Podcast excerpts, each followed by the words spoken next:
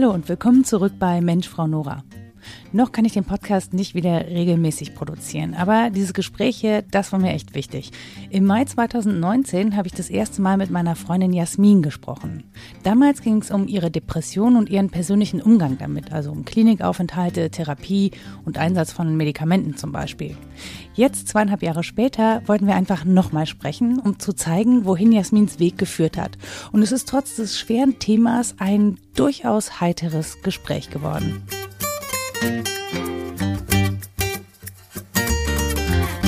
Hallo Jasmin, wir haben es endlich geschafft, wieder zusammen vor einem Podcast-Mikrofon zu sitzen. Schön, dass du da bist. Schön. Ja. Ähm, ja.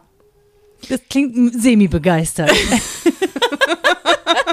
Es überraschenderweise ist jetzt dieser Podcast losgegangen. Wir haben vorher sehr viel miteinander geredet. So, und genau das ist das Problem. Ich bin gerade komplett überrascht, dass dieser Podcast losgegangen ja. ist. Weil ähm, möglicherweise war der Kopfhörer auf meinem Kopf und dieses Mikrofon nicht Hinweis genug dafür, dass es jetzt losgeht. Nein, ich freue mich auch sehr. Hallo so. und schön, dass ich da sein darf. Geht doch, sag ich doch. Das letzte Mal warst du hier vor zweieinhalb Jahren. Und es ist tatsächlich so, dass das Gespräch mit dir immer noch das meistgeklickte Gespräch auf meinem Blog ist. Also ich habe ja sehr lange immer noch die Texte dazu mhm. geschrieben, ähm, musste das dann mit Corona leider aufhören, weil es einfach zu umfangreich geworden ist im mhm. Gesamtarbeitsrhythmus. Aber es finden immer noch sehr viele Leute zu diesem Gespräch und das sind, glaube ich, täglich so um die 20 Besucher. Das klingt jetzt irgendwie Krass. nicht so massiv viel. Ich finde aber, das Doch. ist viel und ich merke auch zum Beispiel, dass es jetzt gerade wieder ansteigt. Ja. Also zum Herbst hin merke ich, dass die Zugriffe und diese Menschen, die anscheinend nach irgendwas rund um Depression suchen, zum Beispiel, darüber haben wir ja gesprochen, mhm. dass das gerade wieder zunimmt. Wie ist das denn für dich eigentlich gewesen? Was waren denn für dich die Folgen von diesem Gespräch bei mir? Ich habe auch tatsächlich Nachrichten bekommen von, von Menschen, die sich dann auch meinen Blog angeguckt haben und die sich meine Texte ab, angeguckt haben. Und How to get lost für alle, die es finden wollen. Genau. De. Ist wichtig. ja, ich habe ja so ein, so ein mein, mein Blog ist eigentlich so ein No-Name-Ding. Also eigentlich schreibe ich den so ein bisschen für mich und für die Menschen, die mich kennen und die es interessiert, wie es in mir aussieht. Deswegen, ähm, ich habe den nie aktiv oder so beworben. Und da ist jetzt tatsächlich auch so, so eine kleine Welle gekommen, die mir ähm, ein paar Leser beschert hat, tatsächlich. Jetzt muss ich auch aufpassen, was ich schreibe und wie ich es ja, schreibe. Ja, jetzt lesen es Menschen. Ähm, und was mich sehr berührt hat, dass mir viele Leute geschrieben haben, ähm, wie sehr sie sich abgeholt gefühlt haben. Dadurch, dass wir Dinge benannt haben, die sie fühlen.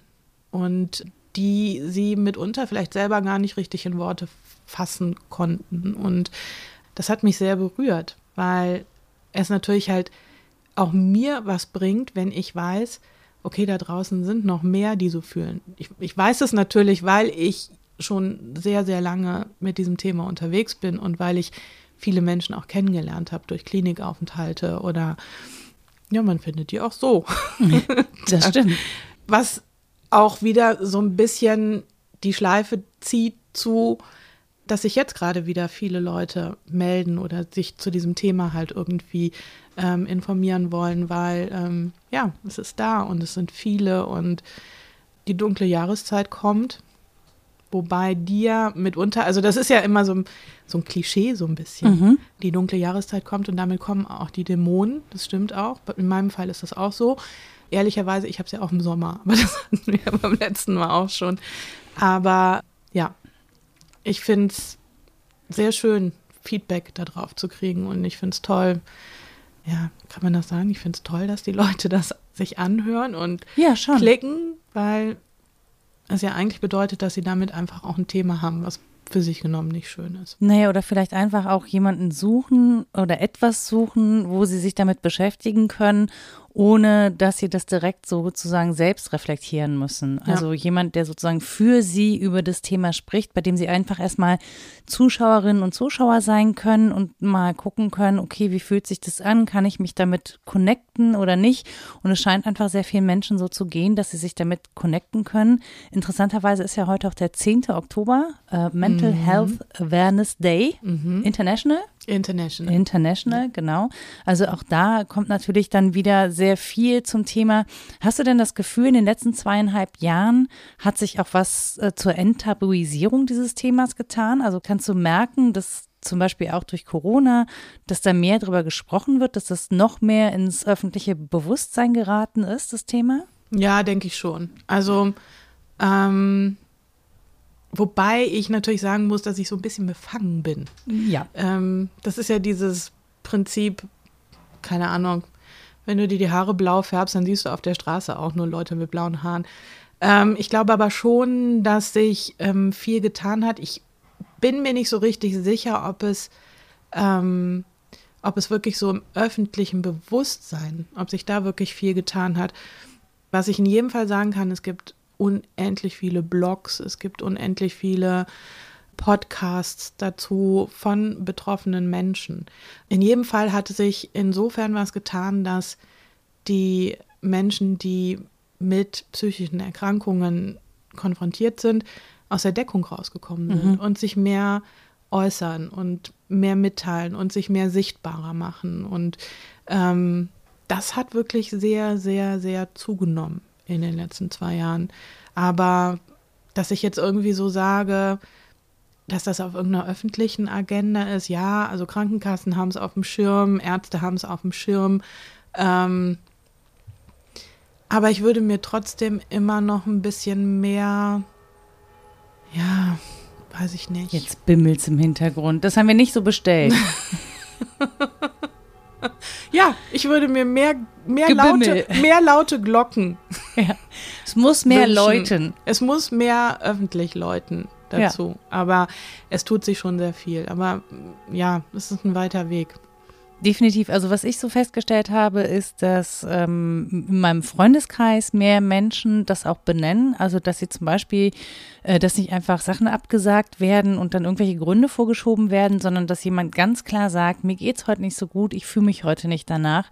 Und dass dann auch weniger kommt, ja, jetzt stell dich nicht so an, sondern viele Leute sagen, kann ich verstehen, ist eine harte mhm. Zeit. Ähm, dann nimm dir doch den Tag auf dem Sofa, wir finden irgendwie einen anderen Termin.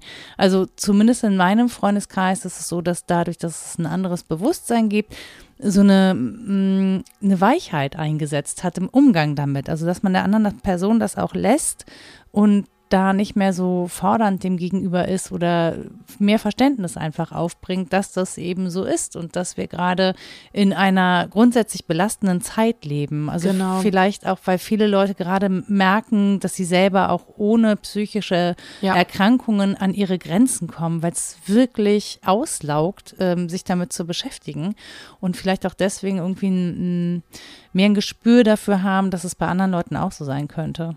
Das glaube ich auch. Also die letzten zweieinhalb Jahre ja. haben wirklich allen alles abverlangt. Und es wird auch nicht leichter. Also es ist ja ähm, gefühlt, sind wir seit, seit zweieinhalb Jahren in, in so einem Schleudergang der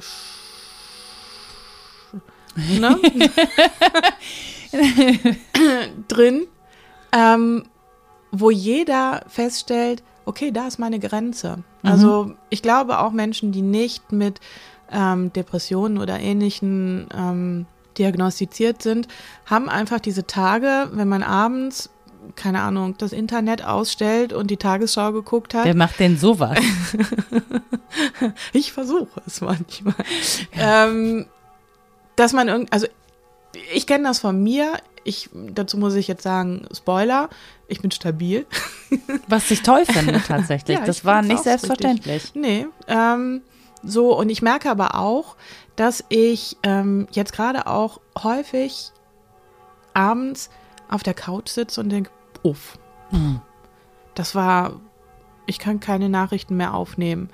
Und ähm, ich glaube, dass das ganz vielen Menschen so geht. Und ähm, das ist so ein Zusammenspiel von der Sichtbarkeit von betroffenen Menschen und auch dem, dem Anfühlen der eigenen Grenzen, mhm. die man jetzt deutlich irgendwie spüren kann. Dass es so eine Mischung aus beiden ist, dass es auch zu mehr Verständnis geführt hat. Also es gibt ja zum Beispiel auch, es gibt diesen Slogan, it's okay not to be okay. Mhm. So, und ich finde immer, ähm, ja, ich mag diese Schlagwörter einfach nicht. Also ich, ich finde für alles, wo so ein so ein, so ein, wenn, wenn da irgendwie so ein passendes Gift zugemacht worden ist, mhm. dann wird das auch schnell so inflationär. Aber mhm. ähm, ich finde, ähm, aber das ist genau der Punkt. Es ist okay, nicht okay zu sein. Und wir lernen das gerade, weil wir feststellen, dass wir nicht mehr so funktionieren können, wie wir früher funktioniert haben oder wie wir das vielleicht noch so, wie wir sozialisiert worden sind, wie unsere Großeltern oder unsere Elterngeneration das gemacht hat. Also ich bin noch aufgewachsen mit dem Wort, ähm, Indianer kennt keinen Schmerz. Mhm. Ähm, da, in meiner Kindheit ist keiner zur Seite gekommen und hat gesagt, oh, komm her, du hast das Knie aufgeschlagen, ähm, geh mal, ich mach dir mal eine heiße Schokolade, sondern da wurde ein Pflaster drauf gemacht und dann äh, Klapp's auf den Po und los so, geht's und wieder. Stell dich nicht so an. Ja. Also stell dich nicht so an ist wirklich was, was ich kenne von früher. Und ähm, ich glaube, da findet gerade so ein Umdenken statt in der Gesellschaft. Ja, so eine Bedürfnisorientierung halt auch einfach, ne, was ja im Prinzip gut ist. Mhm. Ähm, und was du gesagt hast zum Thema inflationär, ich weiß gar nicht, ob es inflationär ist oder ob wir ein, einfach eingestehen müssen, dass das weiter verbreitet ist, als man eigentlich glaubt. Und mhm. es gibt mhm. ja auch das, also es gibt ja Depression als Krankheit, aber es gibt ja auch Menschen, die haben halt, oder man sagt, Menschen haben irgendwann im Leben, haben die meisten Menschen eine so tiefe Krise, dass sie zumindest in eine Art Depression rutschen. So, mhm. die also nicht, ne, Krankheit ist wie, ne, es gibt ja Depressive, die haben das ihr ganzes Leben lang und dann gibt es Menschen, die haben eine depressive Episode, sind den Rest aber relativ stabil, also mhm. im Rahmen dessen, was Leben halt so hergibt, ne? Weil irgendwie gerade was wirklich Existenzielles passiert ist, was ja auch dafür sorgen kann, dass du in so eine Krise stürzt oder Natürlich. so eine Episode erlebst. Ähm, und dass mehr Menschen merken, dass es eigentlich was das kann jedem und jeder passieren. Und mhm. das kann irgendwie, das scheint irgendwie bei vielen Leuten zum Leben dazu zu gehören, ähm, irgendwann mal durch so eine Krise durchzumüssen. Mhm. So, also vielleicht hat auch das mehr Wahrnehmung erfahren. Ja, genau. Und die letzten zwei Jahre waren ja auch krisenbehaftet oder sind oder Wieso waren? Die, die Welt ist krisenbehaftet. Ja. Aber ich glaube auch, dass das ähm, so ein ähm, ja, Faden verloren. dass das so ein, ja. dass das so ein, kommt gleich wieder. Finde ich okay.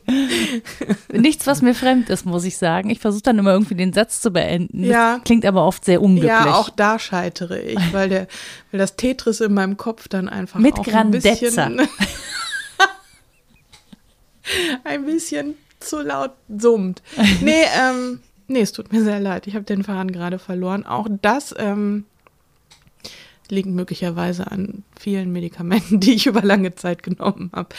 ich kann mir Dinge einfach irgendwie nicht mehr so richtig merken. Also ich bin ein bisschen konzentrationsgeschädigt.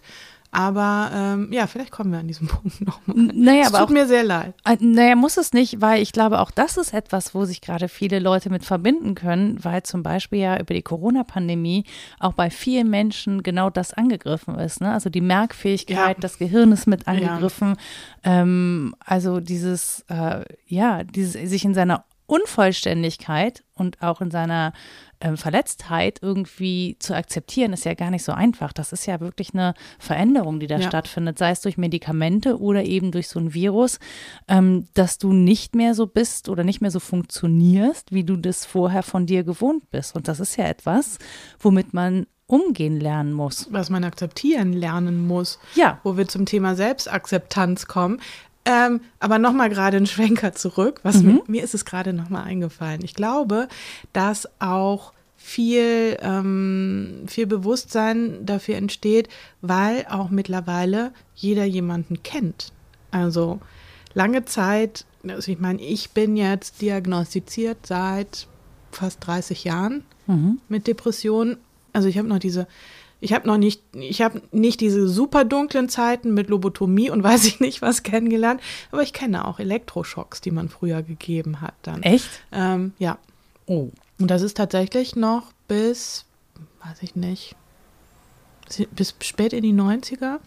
Nagel mich nicht darauf fest. Es ist tatsächlich echt noch praktiziert worden. Auch später, glaube ich auch. Darf, darf ich fragen, wie du das erlebt hast?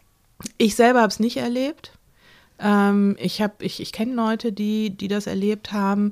Ähm, ja, ich kann da eigentlich nicht Okay, weil es klang gerade so, als hätten sie es bei dir auch gemacht und ich dachte so. Es stand mal im Raum, Mhm. ähm, ist dann aber nicht gemacht worden bei mir.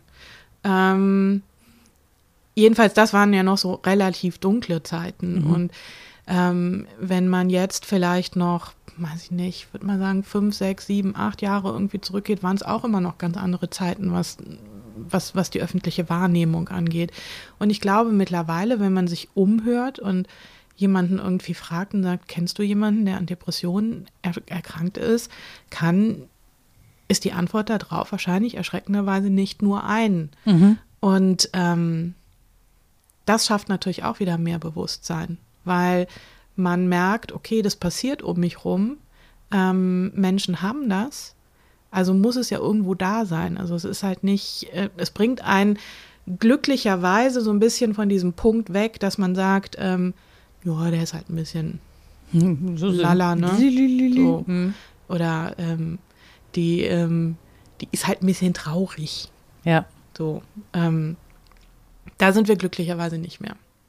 Für viele zumindest, ne? Also ich habe ähm, auf Twitter lese ich ja häufig noch unter diesem Hashtag Not Just Sad äh, sehr viele Erfahrungsberichte und es ist auch immer noch so, dass viele Betroffene sich nicht ähm, gut behandelt fühlen. Also ich glaube, wir haben auch gerade wieder so einen Paradigmenwechsel, ähm, was die Diskussion über Depressionsmedikamente oder medikamentöse Therapie angeht, dass viele einfach rauskommen und sagen, das ist zwar alles gut gemeint, es hat bei mir aber überhaupt nicht gefruchtet, bei mir haben ganz andere Sachen geholfen und dass man plötzlich merkt, okay, das ist nicht zwingend was oder es funktioniert zumindest nicht für alle, dass wir das medikamentös lösen. Es ist doch noch ein bisschen differenzierter aufgrund der Ursachen, wie wir das behandeln müssen. Also da gibt es auch, glaube ich, ähm, mittlerweile mehr Erfahrungswerte, weil Ja. es eben mehr Menschen gibt, die damit zu tun haben, die aber auch sich nicht schämen, also die so eine Form der Selbstermächtigung durchleben. Ne? Zum ersten, erstmal suchst du ja Hilfe und dann bist du ja so ein bisschen machtlos auch und begibst dich da so rein und irgendwann lernst du ja auch festzustellen,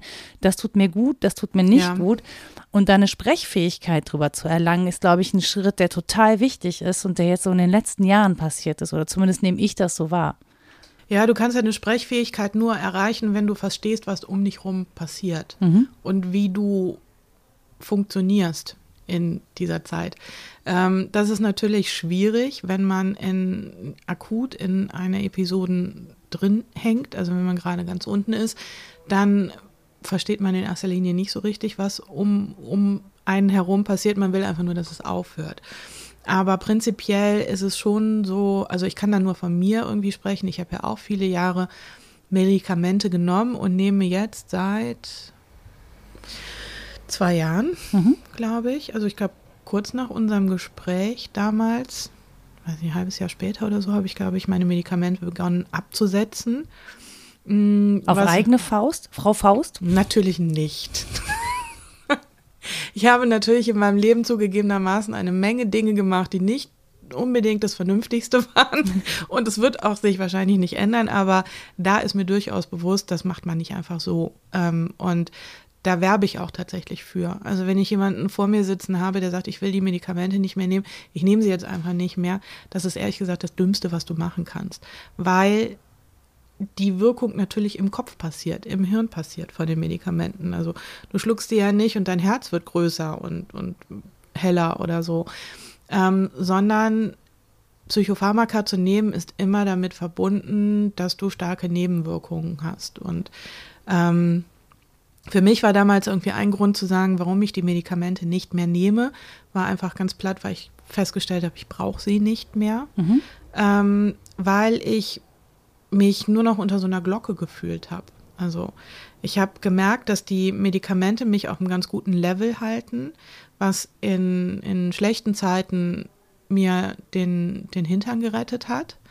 Ähm, in guten Zeiten war es aber eigentlich so, dass ich festgestellt habe, okay, es gibt keinen Ausschlag nach unten, aber es gibt auch keinen nach oben. Das heißt, ich habe mich so gleichgeschaltet gefühlt. Und ähm, das fand ich sehr unschön. Also ich habe, ich, ich war auf einem Konzert mit einer Freundin, wo ähm, Musik gespielt wurde, die ich sehr liebe und die ich auch sehr gut kenne. Und ähm, ich habe mich gefreut, also theoretisch habe ich mich darüber gefreut, auf dieses Konzert zu gehen und all diese Songs zu hören, nach all den Jahren. Praktisch habe ich im Publikum gestanden und habe gedacht, hm, ja. Ah, Nett mitgewippt. ach cool, das Spielen auch. Mm, mhm. Und das fand ich traurig. Das hat mich traurig gemacht, dass ich nichts, dass ich keine Freude spüren konnte, dass ich ähm, nicht irgendwie dachte so, boah, cool hier zu sein, cool, dass ich den noch mal sehen kann auch irgendwo. Ähm, und das fand ich ganz furchtbar. Und deswegen wollte ich diese Gleichschaltung nicht mehr. Ich habe mich gefühlt wie unter so einer Käseglocke und habe dann damals mit meinem Psychiater darüber gesprochen und habe gesagt, ich glaube, ich brauche sie nicht mehr. Und ähm, er hat das glücklicherweise auch so gesehen. ähm, und so haben wir dann die Medikamente ganz langsam ausgeschlichen. Also es ist tatsächlich so, dass du dann halt einfach ähm, erstmal von der Dosierung runtergehst und halt irgendwie zu gucken, wie funktioniert das. Und ehrlicherweise muss ich sagen, wenn man von der Dosierung runtergeht, man merkt halt schon auch ein bisschen, was das im Kopf macht. Also er hatte schon so Fahrradfahren in Köln war dann doch noch mal eine Spur herausfordernder, wenn du plötzlich irgendwie Alles so wieder ein wahrnimmst. bisschen Schwindel kriegst. dabei. so, oder, ähm, ich bin sehr, sehr oft gestolpert in der Zeit, Mhm. weil ich keinen richtigen sicheren Tritt hatte. Es, also es, irgendwas ist im Kopf, was matschig macht dann. Und das wurde dann aber halt natürlich auch immer besser. Und ähm, irgendwann habe ich sie nicht mehr genommen. Und jetzt im Moment ist es so, ähm, ich bin stabil. Ähm, aber dadurch, dass ich, ähm, dass meine Diagnose lautet rezidivierende Depression, ähm, ist das natürlich so sch schlechtestenfalls wie so ein Damoklesschwert.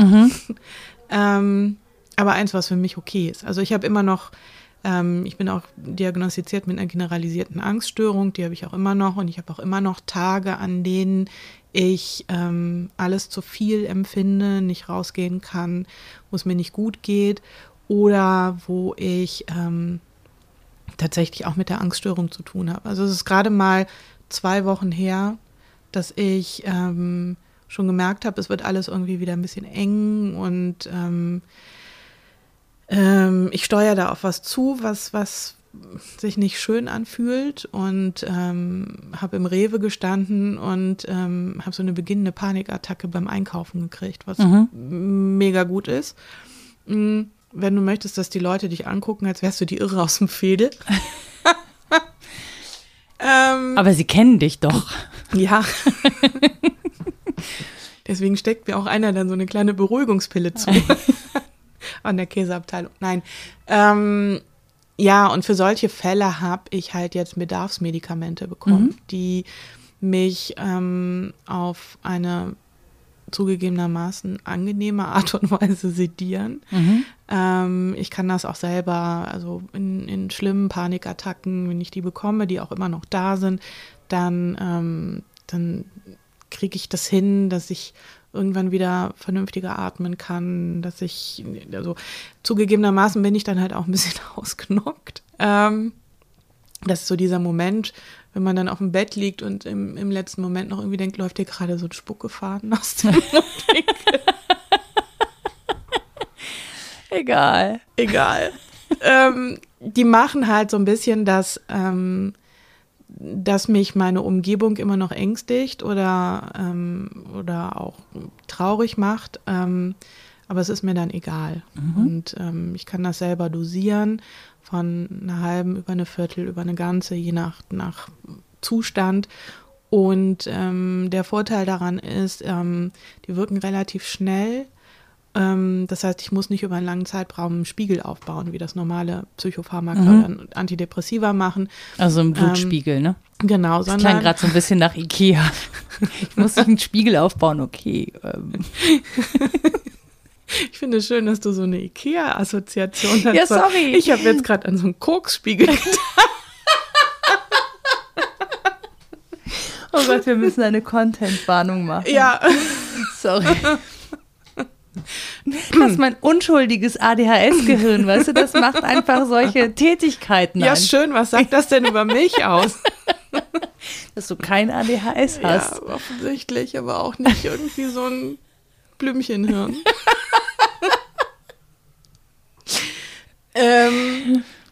Ja, Also es baut, muss kein Spiegel, genau, es muss kein Spiegel, kein, kein im Blutspiegel Genau. muss es nicht angereichert werden, sondern es wirkt halt einfach Also sofort. es hat eine ähnliche Wirkung wie ähm, ein, ein Medikament, was man bekommt, ähm, was stark angstlösend ist, Tavor, was, was, womit auch fast jeder irgendwie schon mal zu tun hatte, der eine Angststörung hat oder der eine Depression leidet.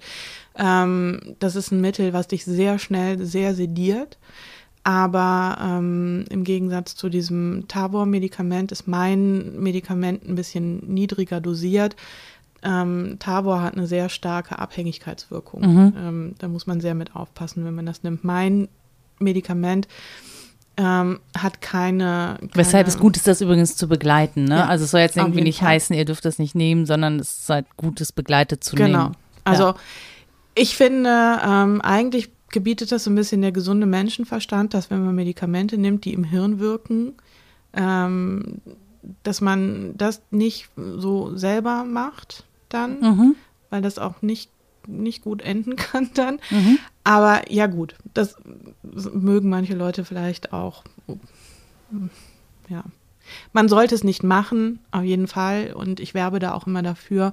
Ähm, ich kenne natürlich auch Leute, die mir dann gesagt haben, so ja, ich nehme das jetzt nicht mehr oder ich nehme nur ab und zu mal irgendwie Medikamente, wo ich ehrlicherweise echt die, die Hände über den Kopf zusammenschlage und sage, wie kannst du nur? Das geht nicht. Also, mh, naja. Ist am Ende immer noch eine individuelle Entscheidung und ich glaube, das ist auch ganz wichtig oder das ist was, das habe ich bei dir gelernt, das habe ich aber auch bei der Beschäftigung gelernt, dass äh, Menschen zwar krank sind, aber immer noch irgendwie, dass sie immer noch eine Entscheidungsfähigkeit haben und dass man die auch unbedingt respektieren Ja. muss. Also dass es darum geht, ne, nicht jemanden ähm, so zu behandeln, als wäre er gar nicht mehr in der Lage, was zu entscheiden, sondern das einfach respektieren muss und im Zweifel dann damit arbeiten muss, aber eben nicht über die, über den Kopf der Patientin, des Patienten hinweg entscheiden. Also ich glaube, die ähm, Frage, wann darf es übergriffig werden, äh, die sollte man sich auf jeden Fall stellen und auch immer die Frage stellen, bin ich gerade übergriffig? Also Ja. wie verhalte ich mich da am besten, wenn ich ein Gespräch darüber suche? Ne? Also klar, ich ne, glaube dann zu wissen, was gut ist oder was ich für richtig halte. Ähm, aber ich finde, das muss tatsächlich dann auch in einem Gespräch stattfinden, wo die andere Person ihre Sichtweise mitteilen kann, ohne dass sie Angst hat, dass das auf komplette Ablehnung Genau, stößt. und dass man da auch erstmal zuhört. Ja. Das ist genau der Punkt, ohne zu bewerten. Also wir neigen ja dazu, dass wir immer unsere eigene Ansicht oder unsere eigene Bewertung in ein Gespräch mit reinbringen. Und ähm, ich selber habe die Erfahrung gemacht, dass ich mir, als ich die Medikamente abgesetzt habe, ähm, anhören musste, so, warum machst du das? Das ist doch gut. Und ich finde, also mir ist tatsächlich auch gesagt worden, ich finde, ähm, wenn man Depressionen nimmt, sollte man, äh, wenn man Depressionen hat, sollte man auch immer Medikamente nehmen. Gerade wenn man immer, wenn man quasi rezidivierend damit diagnostiziert ist. Und ich habe immer wieder versucht zu erklären, warum ich das nicht möchte. Mhm. Und ähm, teilweise hatte ich das Gefühl, mir wird gar nicht richtig zugehört. Und das fand ich ganz furchtbar, ähm, weil es ja meine Entscheidung ist und weil ich finde, dass man mir schon zutrauen kann, dass ich das, für, dass ich für mich einen guten Grund dazu habe, das zu machen. Ähm, und wenn man mir einfach auch ein bisschen dabei zuhört, wenn man hört, was ich sage und wie ich das begründe, ähm, glaube ich schon, kann man einschätzen, ob ich fantasiere oder nicht. Nee, oder ob du für dich eine richtige oder eine gute Entscheidung triffst. Ich glaube, das ist ja auch immer die Sorge, die man hat. Ne? Also äh, man, ich, das ist so ein schmaler Grad. Also wenn ich mit einer Person zu tun habe, die gerade in einer vulnerablen Phase ist, dann habe ich natürlich das Gefühl, okay, ich muss jetzt Verantwortung für diese Person mit übernehmen, weil sie das in bestimmten Situationen nicht mehr kann. So. Ähm, aber auch das ist halt, das muss man halt so ein bisschen dosieren. Ne? Das ist auch die Frage, lässt die andere Person das zu? Wie sehr lässt die das zu? Und es kann auch einen Druck erzeugen für die andere Person, dass sie weiß, jetzt ähm, steckt jemand Zeit und Energie in mich, ja, und ähm, ich bin jetzt schuld, dass diese Person sozusagen Zeit Ja. und Energie aufwendet. Das, das äh, erzeugt einen Druck und gleichzeitig muss man für sich selber, glaube ich, reflektieren, ähm, ja, ich habe Angst und ich habe Sorge um die Person, Person. Ähm, deswegen bin ich aber immer noch nicht berechtigt, dieser Person zu sagen, was sie zu tun oder zu lassen hat. Total, das ist ja auch total übergriffig auch. Ähm, ja, der, der, Grund ist ja im Prinzip ein guter, ne, sich ja. zu sorgen, aber ähm, dass man, das muss man, ich glaube, das ist etwas, das muss man aushalten lernen und da braucht es diese Selbstreflexion zu verstehen, dass es die eigene Angst ist, die einen übergriffig werden lässt. Also dass man eigentlich selber Angst hat, in dieser Situation zu versagen oder das Falsche zu tun, zu wenig zu tun vielleicht. Ich glaube, auch. es ist immer ganz hilfreich, wenn man sich in Situationen fragt, bei welcher Person man gerade ist. Ja, ja, aber ähm, es ist gar nicht so einfach. Sehr, sehr häufig wird man auf den, auf auf die Antwort stoßen, dass man so ein bisschen bei sich selber ist und nicht bei der anderen Person, weil ähm, schon allein, wenn man sagt, ich möchte helfen. Mhm. Ähm, ich habe mittlerweile gelernt, ähm, also es gibt ja so zwei Sachen. Wenn, wenn du in der Position bist, dass du an Depressionen erkrankt bist, ist natürlich ein Aspekt, der auch belastend ist, dass man sich selber als das Sorgenkind empfindet. Ja. Ähm, so, ich kenne das ganz deutlich und ich finde, das, das ist auch was, was ganz schlimm für mich ist, weil ich sehr häufig in, in Situationen war durch die ähm, Depression und halt auch durch meine anderen Erkrankungen, wo ich auf Hilfe angewiesen war. So, ähm, ich habe zweimal in meinem Leben Krebs gehabt, ich habe zweimal eine Chemotherapie gemacht. Ähm, ich weiß, alleine an, aufgrund dieser Diagnosen, wie es ist, wenn man einfach gerade nicht mehr so kann, wie man möchte, weil man zu Hause liegt und sich nicht bewegen kann vor Schmerzen oder weil die Übelkeit irgendwie ständig zuschlägt.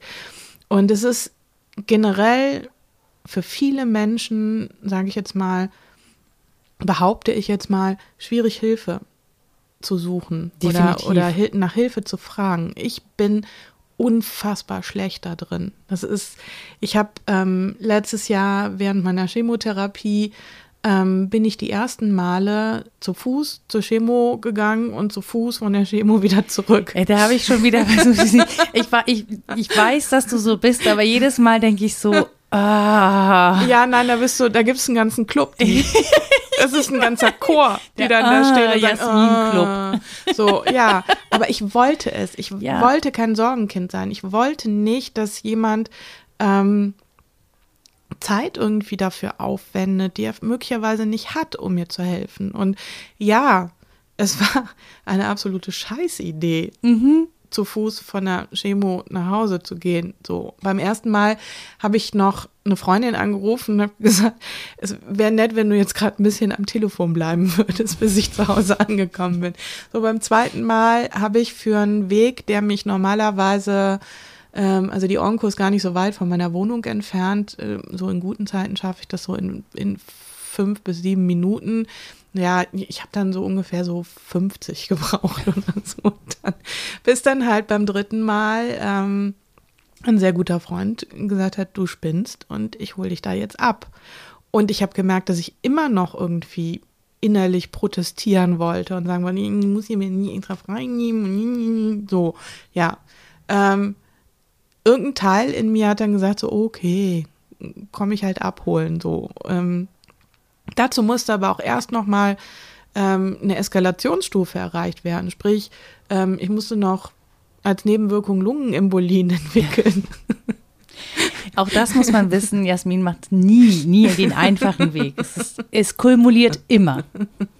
Das sind die Medikamente. Das kann jedem ja, passieren. Ja, absolut. So, ja, aber ich konnte halt, ähm, ich musste in diesen sauren Apfel beißen und ich musste diese Hilfe annehmen. Und es ist mir nicht leicht gefallen. Und es fällt mir generell auch einfach nicht leicht. Und ähm, in dem Fall war es einfach, ich war froh, dass er auf dem Parkplatz stand und mich ins Auto verfrachtet hat und bei mir war. Und beim letzten Mal stand er schon, weil, weil ich ihm von unterwegs getextet hatte, schon irgendwie so, hier läuft alles gerade nicht gut, mir klappt gerade alles weg er durfte nicht in die Onko rein und der stand dann halt schon direkt vor der Tür mit, mit ausgebreiteten Armen und hat mich sofort irgendwie aufgefangen. Und ich bin sehr, sehr, sehr dankbar dafür, für all die Hilfe, die ich bekommen habe von Freunden im letzten Jahr. Und ähm, trotzdem fällt es mir nicht leicht, danach zu fragen. Und weil ich nicht das Sorgenkind sein möchte. Und ich bin so viele Jahre schon das Sorgenkind. Ich bin mit der Depression das Sorgenkind. Ich bin mit meiner ersten Krebserkrankung das Sorgenkind. Ich bin mit der zweiten Krebserkrankung das Sorgenkind. Und das möchte ich nicht sein, weil ich gefühlt denke, dass mich das kleiner macht als alle Menschen irgendwie um mich herum. Und ähm, umso mehr versuche ich immer zu erklären, irgendwie so und so ist es und so und so fühle ich mich. Und ähm, weil ich das Gefühl habe, mit diesen Erklärungen mich aus dieser kleineren Sorgenkind-Position ein bisschen größer zu machen. Mhm. Und das ist halt so ein, so ein schwieriges Zusammenspiel in, in Depressionen oder in, in generell in, in Situationen, wenn es einem Menschen nicht gut geht und der andere möchte helfen. Ähm, ich einfach denke, bitte hört zu, bitte hört, was der andere zu sagen hat. Und er wird es schon irgendwie erklären. Also ich habe es auch mal geschrieben irgendwann und, und habe mal geschrieben, ähm, ich bin ein vollwertiger Mensch, der im Vollbesitz seiner geistigen Kräfte ist und ich kann entscheiden, was ich möchte, was ich nicht möchte und hör mir zu, warum ich Dinge nicht möchte und sag mir nicht, dass dass ich keine Ahnung habe oder dass ich irgendwas falsch einschätze, nur weil der andere das so sieht. Das ist nicht gut und es macht auch viele Dinge irgendwie kaputt, weil, weil sich einfach irgendwie die Positionen verschieben in hoch und niedrig und aber es braucht ja dann schon diese eine Person, die dann sagt, du pass auf, ja, auch wenn das jetzt übergriffig ist, aber ähm, du brauchst Hilfe und ich bin jetzt diese Person, die dir die Hilfe anbietet. Also das ist, äh, das ist ein ganz mhm. schmaler Grad. Aber wenn dein Freund nicht gesagt hätte, du jetzt ist Feierabend, ich komme da mit, ich habe Zeit, mm. ähm, dann hättest du es vielleicht auch immer noch nicht angenommen. Also ich glaube, du wärst auch noch daraus gekrochen, aber nein. ich traue dir alles zu. nein. Dann machst aber, du ja schmutzig. Nein, aber das ist ja, das ist ja so, ne? Also es ist. Kriechen ist auch voll anstrengend. Ist mega anstrengend. Rollen. Runterrollen, da so eine Treppe. So, je, immer einzelne Nee, die Stufen. haben so eine Rampe natürlich ja, in der gut. Onko wegen. Ja, super. Ja. Ah, dann ist Rollen kein Problem. Nein, ja, aber, aber liegst ja, du halt da, ne? Nein, aber ich glaube, ich glaube, was man deutlich machen muss mit einem Hilfsangebot ist schon auch, dass man es ernst meint. Also, dass man nicht sagt, ja, ja, ich kann dir helfen und dann aber so, wenn es drauf ankommt, irgendwie so einen Rückzieher macht, sondern dass du auch, wenn jemand dir Hilfe anbietet, dich darauf verlassen kannst, dass die Person dann auch wirklich da ist, dass es kein, ja. kein weißt du, dass es keine Diskussion gibt und auch keine Bedingungen ausgehandelt werden müssen, sondern ist einfach klar, ja, die Person hat gesagt, sie hilft mir, die hilft dann auch. So. Also ich glaube, wichtig ist es, die, die Hilfe anzubieten und sie nicht überzustülpen. Ja. Ich finde, ähm, ich kriege, also das ist halt auch wieder dieses, dieses Prinzip mit den gut gemeinten Ratschlägen, die es mm. immer gibt. Die hatten wir ja beim letzten auch schon. Und die hören auch nicht auf. Also das ist immer noch da. Und ähm, ich habe eine Menge gut gemeinter Ratschläge in meinem Leben gekriegt. Und ähm, ich habe mich ganz lange Zeit darüber geärgert. Und mittlerweile kam mit der mit, mit den Dingen, die ich erkannt habe und mit der Stabilität, kam einfach auch so ein bisschen dann so ein also so, so ein bisschen der Gedanke, dass ich irgendwie denke, so, ähm, ich habe dich gar nicht um Hilfe gebeten. Ich habe dich gar nicht, ich habe gar nicht gefragt. Ich habe ich hab gar nicht gesagt, was willst du davon? Was, was rätst du mir jetzt? Mhm. Ähm, sondern sehr häufig reicht es einfach auch, über Dinge einfach nur zu sprechen. Ich muss gar nicht unbedingt, mein, mein Gegenüber muss mir dafür gar nicht die Lösung präsentieren in dem Moment, weil die gibt es mitunter gar nicht, ähm, je nachdem, in welcher Situation man gerade ist. Und sehr, sehr häufig ähm, ist es so, und das meine ich halt mit diesem, wenn man sich erstmal irgendwie die Frage stellt, bei wem bin ich gerade, mhm. ähm, wird man immer dabei landen, dass man irgendwie denkt, so eigentlich bin ich bei mir, weil ich möchte gerade helfen. Ja. Ähm, mitunter ist man aber gar nicht gefragt worden, ob man helfen kann. Mitunter und kann man auch gar nichts tun. Kannst du, also es ist gerade in, in vielen Situationen ist es wirklich so, dass du, wenn du ähm, in einer, in einer depressiven Episode bist oder wenn du mit einer schweren Diagnose gerade konfrontiert wurdest oder wenn äh, in deinem Leben irgendwas passiert ist, wenn du jemanden verloren hast, wenn du trauerst, wenn dein Leben zusammenbricht, wenn du deinen Job verloren hast. Ähm, auf all diese Situationen gibt es eigentlich gerade akut nichts, was du sagen kannst, um diese Situation, um das Gefühl, die Traurigkeit oder ähm, die Angst oder was auch immer gerade irgendwie an negativen Emotionen in dir drin ist. Du kannst die nicht nehmen und du kannst sie nicht besser machen. Und das führt aber häufig dazu, dass man in Situationen ähm, wenn man eine Gesprächssituation hat und jemand sitzt vor dir und sagt, mir geht es überhaupt nicht gut, weil ich so traurig bin, dass ich nicht mehr aufstehen kann, dass ich, ich fühle so viel Schmerz, dass ich nicht mehr weiterleben möchte, weil ich möchte, dass dieser Schmerz aufhört. Oder ähm, du hast eine Trauersituation, mit der du nicht klarkommst. Oder du hast eine schwere Diagnose bekommen.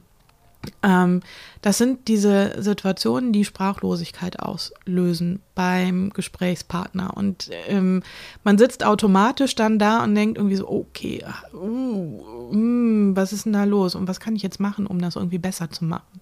Und was kann ich jetzt sagen? Und dann ist man in erster Linie erstmal sprachlos. Und wenn man dann irgendwie zwei, drei Sekunden darauf rumgedacht hat, ist man immer noch bei sich und nicht bei der anderen Person. Und dann kommt häufig sowas wie ein Ah, das wird aber besser. Ja. Nee, weil man das gerne möchte, ne? Also das wünscht man auch. Ja, das wünschen wir uns ja alle generell. Ja. Aber das macht die Situation ja nicht besser und es löst die Situation auch nicht auf. Und das ist dieses Ding, dass man unbedingt helfen möchte mhm. in dem Moment. Und worauf man eigentlich überhaupt nicht kommt, ist das Naheliegendste. Also man muss sich erstmal irgendwie bewusst machen, es gibt gerade nichts, um diese Situation besser zu machen, um sie aufzulösen. Ähm, ich kann nicht den Zauberstab rausholen und die Person gesund machen, ähm, sondern eigentlich ist in dem Moment das Wichtigste, vielleicht im entscheidenden Moment die Schnauze zu halten, ähm, zu signalisieren, dass man da ist und zu gucken, dass es der anderen Person so gut geht, dass sie, dass sie isst, dass sie trinkt, dass sie es warm hat. Das sind eigentlich diese ersten drei Sachen, die in der Situation einfach hinten angestellt werden. Also wirklich diese Person in der extremen Situation am Leben zu halten, weil die wird nicht auf die Idee kommen, dass Essen jetzt eine ganz gute Idee ist. Oder die wird nicht auf dem Schirm haben, dass man jetzt vielleicht mal einen Schluck Wasser trinken sollte, um nicht komplett zu dehydrieren, weil auch in diesen, also man braucht in diesen Extremsituationen jede Form von Energie um die Situation zu bewältigen und um da rauszukommen, um ähm, sich irgendwie über Wasser zu halten. Und diese Dinge kann man leisten, das kann man machen. Ähm, und damit ist man automatisch auch nicht mehr bei sich selber, sondern bei der anderen Person, weil man aktiv was tun kann. Und das ist so einfach, diese drei Sachen, dass man, dass man da eigentlich nicht drauf kommt.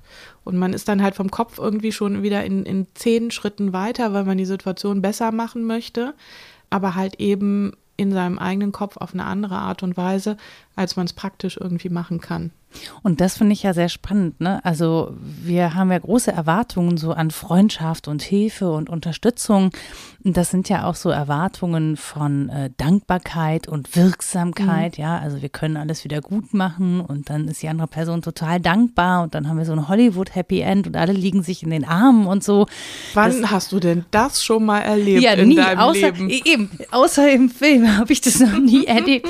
Und das ist so, nee, aber ich, ich glaube, dass wir schon mit solchen Erwartungshaltungen irgendwie durchs Leben gehen. Und ähm, eigentlich muss man sich ja in solchen Situationen auch begnügen und bescheiden im eigentlichen Sinne, um zu sagen, ähm, es, äh, so, ich das, was ich tun kann jetzt, sind so, sind so Basics. Und das muss jetzt auch für mich reichen, für meine Selbstbestätigung, mhm. weil darum, ne, du sag, fragst ja, bei wem bin ich? Das heißt, die andere Person ist nicht dafür da, mir Selbstbestätigung mhm. zu geben. Es geht nicht darum, ob ich jetzt Dankbarkeit haben kann oder mhm. so, sondern es geht einfach darum, ähm, so Basis miteinander zu leben. So, und da geht es einfach, dieses Kümmern, das muss gar nicht so ausarten. Das sind gar nicht die großen Gesten, sondern es sind wirklich die kleinen Gesten. Das heißt, am Ende vielleicht einfach Zeit haben. Ja. Ja, so, und das ist ja schon ein, also Zeit ist ja ein großer Mangel in unserer Gesellschaft. Wir haben Mhm. ja einen, einen Zeitmangel alle. Ähm, und zu entscheiden, ich nehme mir jetzt einfach Zeit für die Person, egal wie lange das dauert. Ähm, ich bin jetzt einfach mal da und gucke und frage vielleicht sogar nach. Ne? Also auch dieses aktive Erfragen, überhaupt im Gespräch bleiben, ist ja auch manchmal so ein Ding. Ähm, obwohl man weiß, dass die Antwort wahrscheinlich nicht erfreulich sein wird, einfach die Frage zu stellen, damit es irgendwo hin kann, damit es mal so raus kann auch. Ne? Ja. Und wenn die Person nicht sprechen will, ist es dann auch gut. Da muss man es auch gut sein lassen. Aber manchmal kann man mit so Fragen auch so ein bisschen helfen, dass sich was löst. Ja, total. Und ich glaube auch, dieses, du hast gerade gesagt, dass möglicherweise die Antwort nicht erfreulich ist, ähm, ist jetzt die erste, der erste Gedanke, der mir im Kopf aufkam, für wen denn Ja, dann? Ähm, für, für denjenigen, der gefragt wird, der in der Situation ist, in dem es nicht gut geht, ist die Antwort sowieso nicht erfreulich. Das ist nichts Neues. Aber was ändert an der Situation, ob für dich die Antwort erfreulich ist oder nicht? Ähm, ich finde, ähm, wichtig ist immer zuzuhören und, und wirklich genau zuzuhören und wirklich ohne Wertung zuzuhören. Und ich finde, ähm, dieses, es gibt ja häufig irgendwie auch Menschen, die dann immer sagen, ja, ich habe dieses Helfersyndrom. Und ähm, ich kann muss mich nicht ehrlich- davon freisprechen. ich bin, ähm, ich bin überhaupt gar kein Fan vom Helfersyndrom. Nee, ist weil nicht. ich glaube, dass das Helfersyndrom eigentlich ein, ich mache jetzt mal eine steile These, ich glaube, dass das ein rein egoistisch mutierte, mo motiviertes, Mutiertes, ein egoistisch ein mutiertes e- Syndrom. egoistisch mutiertes und motiviertes Syndrom ist. Mutiert stimmt eigentlich auch so ein bisschen. Es mutiert ja alles Ja. Mögliche in dieser Zeit, deswegen Ja, warum, nicht auch das warum Helfersyndrom? Warum nicht auch der, ähm, warum kann nicht der Ego, also ich glaube, dass der Egoismus in einer Form von Helfersyndrom mo mutiert, motiviert. Ähm, und man aber, ich sage immer Mann, dabei habe ich immer in, in sämtlichen Klinikaufenthalten gehört, bei sich bleiben. ja, Ähm, aber dafür ist es jetzt auch schon zu spät. Außerdem das Kind ist in den Brunnen ja, gefallen. das ist schon, ja. Außerdem, wir sind ja jetzt auch nicht in der Therapiestunde. ähm, ich wäre nicht qualifiziert dafür, nein. ja, sag das nicht. ähm, ich finde jedenfalls, dieses Helfersyndrom zeigt mir eigentlich immer, dass derjenige, der das vermeintlich hat, eigentlich nur bei sich ist und nicht bei, bei der Person, die wirklich geholfen werden oder der geholfen werden soll. Weil das wirklich die extremste Form von Überstülpung der, der eigenen Bedürfnisse irgendwo ist. Ähm, Das habe ich übrigens tatsächlich aus dem ersten Gespräch, das wir hatten, mitgenommen.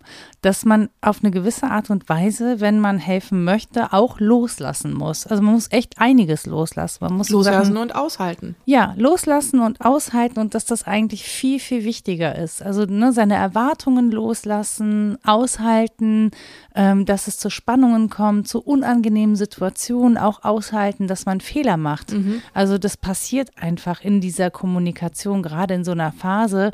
Ähm, und dann äh, das akzeptiert. Also auch bei sich bleibt und sagt, okay, ich habe da jetzt einen Fehler gemacht, das ist irgendwie echt doof gelaufen durchatmen und dann einfach versucht, einen neuen Anlauf zu machen, ohne das der anderen Person anzulasten, weil die sich ja ohnehin schuldig fühlt. Also Ja. das, ne, dieses Schuldthema, das, oder es ist mir zumindest aufgefallen, dass dieses Schuldthema bei der anderen Person ohnehin schon so groß ist, wenn ich da jetzt auch noch mit meinen Erwartungen hinkomme und dann auch noch mit enttäuschten Erwartungen aufwarte, das lädt ja noch mal mehr ab. Das heißt, auch an der Stelle ähm, in der Lage sein, die Verantwortung, die bei mir liegt, zu erkennen und auch zu übernehmen. Also zu sagen, okay, mich hat die Situation überfordert, aber am Ende habe ich mich ja entschieden, in diese Situation zu gehen. Also helfen, also zu helfen muss eine, also äh, oder man muss sich bewusst sein, dass Hilfe anbieten eine bewusste Entscheidung ist und dass ich damit ein Risiko eingehe, auch zum Beispiel mich selber zu überfordern, dass ich das aber nicht der anderen Person anlasten kann. Das ist gar nicht so, ich finde das gar nicht so einfach, so, weil natürlich, wenn das irgendwie schief geht oder wenn ich in so eine Situation komme, wo ich selber merke, okay, ich bin da, ich stecke da viel zu tief drin, ich muss da jetzt irgendwie wieder rauskommen, sonst konsumiert mich das mit. Ja. Ähm, klar ist das scheiße. So, aber ich glaube, auch da muss ich sagen, okay, ich habe das aber so entschieden. Ich habe hier eine Grenze erkannt. Ähm, damit muss ich jetzt umgehen. Mhm. So, und das aber nicht bei der anderen Person zu lassen. Ich glaube, das ist super wichtig. Das sind so eine Menge schmaler Grade. Total. Man, oder, oder ich möchte schon fast sagen, das ist so ein, so ein, so ein Minenfeld.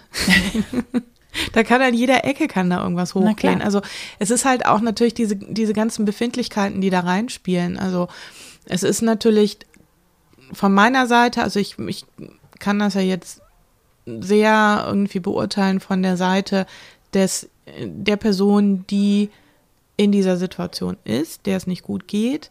Ähm, das, was ich eben schon gesagt habe, dieses, dieses, man fühlt sich so klein und man, man, man will nicht das Sorgenkind sein und ähm, das Ganze wird natürlich dann halt durch so unbe un, ungefragte und übergestülpte Hilfe nochmal, dann fühlt man sich eigentlich nochmal wertloser in dem Moment. Weil dann ähm, im, im unbedachtesten Moment passieren diese Dinge wie, warum kannst du denn nicht einfach? Für das ich keine, darauf habe ich keine Antwort. Also mhm. nicht, nicht bei dem Thema Depression. Ähm, beim Thema Krebs habe ich darauf natürlich eine Antwort. Und interessanterweise ist diese Antwort auch immer okay. Also die muss ich gar nicht geben. Mhm. Ähm, das ist das Witzige an. Also, was heißt witzig? Nein, das ist eigentlich. Skurril. Das, nee, das ist, das ist was, was mich manchmal wirklich sehr, sehr, sehr ärgerlich macht. Mhm. Ähm, niemand würde in mir in würde irgendwie eine Rückfrage stellen, wenn ich irgendwie sage, ich mache gerade eine Chemotherapie, ich kann gerade nicht mit dir spazieren gehen, weil ich gerade keine fünf Schritte machen kann, ohne mich zu übergeben. Ähm, ich muss das noch nicht mal sagen. Also wenn du sagst, ich mache eine Chemotherapie, wirst du von vornherein schon in, in Watte gepackt. Und ähm, es wird gefragt, was kann ich dir denn zumuten? Geht das? Kannst du das irgendwie? Und ähm, ich habe zwei Jahre Traumatherapie gemacht. Da hat mich niemand in Watte gepackt um mich rum, weil, mhm. weil keiner was damit anfangen kann. Ähm, und das ist nach wie vor immer noch dieses Problem. Das ist vielleicht irgendwie jetzt die sehr, sehr, sehr, sehr lange Schleife zu unserem Anfangsgespräch, wie viel sich getan hat mhm. ähm, in der Gesellschaft. Ähm, viele Dinge sind, glaube ich, trotzdem immer noch nicht angekommen. Also die Traumatherapie, die ich gemacht habe, war mit eins der härtesten Dinge, was ich in meinem Leben gemacht habe. Und das sage ich ganz bewusst so. Es war viel, viel härter, als mein Körper während einer Chemotherapie aushalten musste, weil ich, ähm, ich bin mehrfach traumatisiert, muss man dazu sagen, ähm, durch Ereignisse in meiner Kindheit und in meiner Jugend. Ähm, und tatsächlich halt auch einfach durch meine Erkrankungen, die ich habe. Ähm, und ich muss immer wieder in dieser Traumatherapie in diesen Schmerz reingehen. Und ich muss immer wieder in Situationen reingehen, die ich für viele Jahre von mir wegsperren wollte. Also es war, es ist, bei mir ist es damals sogar so rausgekommen, dass ähm, es einfach Dinge gibt, die ich erlebt habe, die ich komplett abgespalten mhm. habe ähm, an die ich nicht mehr rankomme. Dissoziative Momente nennt man das, glaube ich, ne? Tatsächlich, ja. genau. Und ähm, das ist, dass ich weiß, es, es lauert in einer Ecke ein, ein unfassbarer Schmerz, den ich nie wieder irgendwie spüren möchte. Und das finde ich eigentlich ganz interessant, dass, dass man, dass, dass ich in der Lage bin, ähm, diesen Teil so abzuspalten, dass ich da nicht mehr drankomme. Und in der Traumatherapie versuchst du genau das, ähm, weil du durch diesen Schmerz durch musst, um zu lernen mhm. und um zu heilen. Und ich glaube da auch nach wie vor immer noch ganz fest dran. Ähm, ich, ich bin selber viele, viele Jahre vor dem weggerannt, was, was da gelauert hat und habe einfach versucht weiterzumachen, was aber nicht funktioniert, weil es holt dich immer wieder ein. Es gibt immer wieder Situationen. Und auch wenn ich diesen Teil abgespalten habe, ähm, ist es trotzdem der Teil, der mich krank macht. Mhm.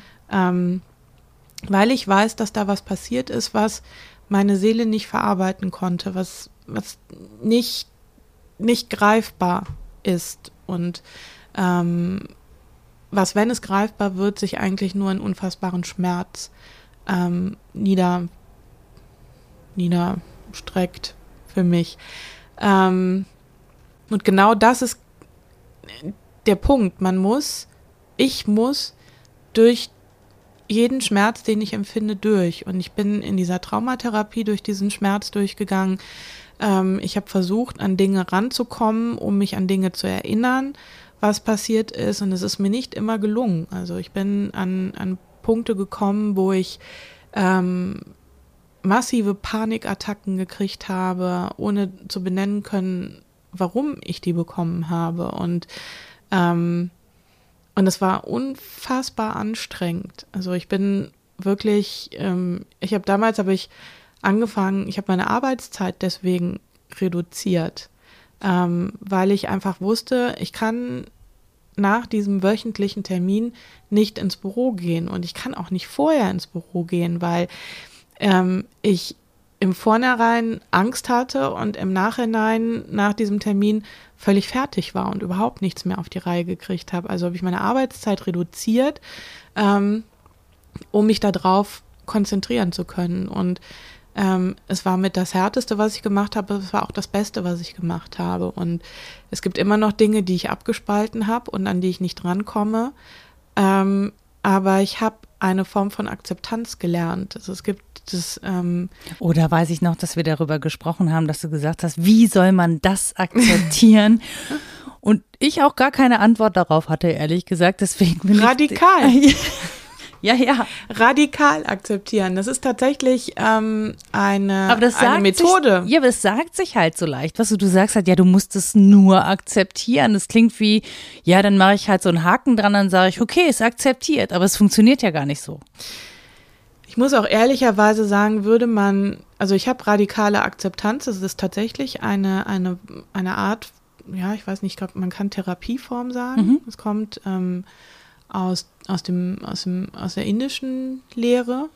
Ähm, die Akzeptanz der Dinge, dass die Dinge so passieren und passiert sind und passieren werden, ohne dass man einigermaßen Einfluss darauf hat, das zu verändern, was eigentlich immer der Fall ist. Also wir denken immer, wir könnten wahnsinnig viel verändern, ähm, können wir eigentlich nicht. Wir sind sowas von ins Leben geworfen und der Rest ist Illusion. ja. oh Gott, ich habe auch schon wieder so komische Assoziationen. naja, aber es ist ja am Ende ist es ja so, ne? Ja. Also wir, und ich glaube, das ist auch vielleicht das, was viele Leute gerade so merken, ne? dass sie merken, okay, diese Stabilität, dieses Gleichförmige, von dem sie mal dachten, das geht alles so weiter und so weiter und so weiter, das erfüllt sich gerade nicht. Ja. Alles ist im Umbruch, alles ist gleichzeitig im Umbruch. Wir merken plötzlich, wir haben diese Natur nicht unter Kontrolle, die macht, was sie will. Ähm, wir sind dem ausgeliefert und äh, wir sind dem schutzlos ausgeliefert. Und alles, was wir uns gebaut haben, um die Welt und das Leben handhabbar mhm. zu machen, ähm, und trotzdem können uns Sachen passieren. Es gibt trotzdem Dinge, die passieren uns und wir wissen es nicht. Wir stehen, wir wissen es nicht. Ja. Und es passiert einfach. Ähm, und die werden uns, also die einen mehr, die anderen weniger. Es gibt ja Menschen, die sind, ich weiß auch nicht, wie die das machen, die sind weitestgehend von solchen Ereignissen verschont. Aber irgendwann, naja, irgendwann trifft dich das, ne? dass du diesen, diesen Moment hast, wo sich einfach dein Leben verändert. Ja, so. im Kleinen oder im Großen. Also es, es kann. Du, die kleinen Dinge können ganz große Veränderungen genau. machen. So ein kaputter Fuß zum Beispiel. ja, aber gut. Du bist die Frau, mit der ich von der Südstadt bis zum, bis zum Eigelstein mit Krücken gelaufen bin. Ja, das, das war das ist zum Beispiel das Gegenteil von radikaler Akzeptanz. Ja, möglicherweise. Das ist, das ist wie beim Ritter der Kokosnuss, ohne Arme und Beine, ich kann immer noch spucken. Ja, und du würdest es tun. Also, wenn du mir ja. jetzt eben gesagt hast, dass ich der harte Hund bin, du bist echt sowas wie meine Meisterin. Nee, das glaube ich nicht. Also, da hast du mir einiges voraus. Also, das sind ja alles nee, Ich habe dir nur andere Dinge voraus. Das ja, ist, glaube ich, der das Punkt. Das stimmt. Ähm, nein, ich glaube, ähm, radikal, um zu dem Thema radikale Akzeptanz ja. nochmal zurückzukommen. Ähm, es ist natürlich der, der Punkt, dass ich Dinge, die, die mir passiert sind, nicht verändern kann. Ich kann nicht rückgängig machen, ähm, dass mir eine Form von, von physischer und psychischer Gewalt angetan worden ist. Ähm, ich kann auch nicht irgendeinen Einfluss darauf haben, ob mir das nochmal passiert. Mhm. Ähm, sondern ich kann eigentlich nur im Jetzt bleiben, jetzt im Moment. Und den kann ich für mich bewerten und den kann ich für mich auch gestalten.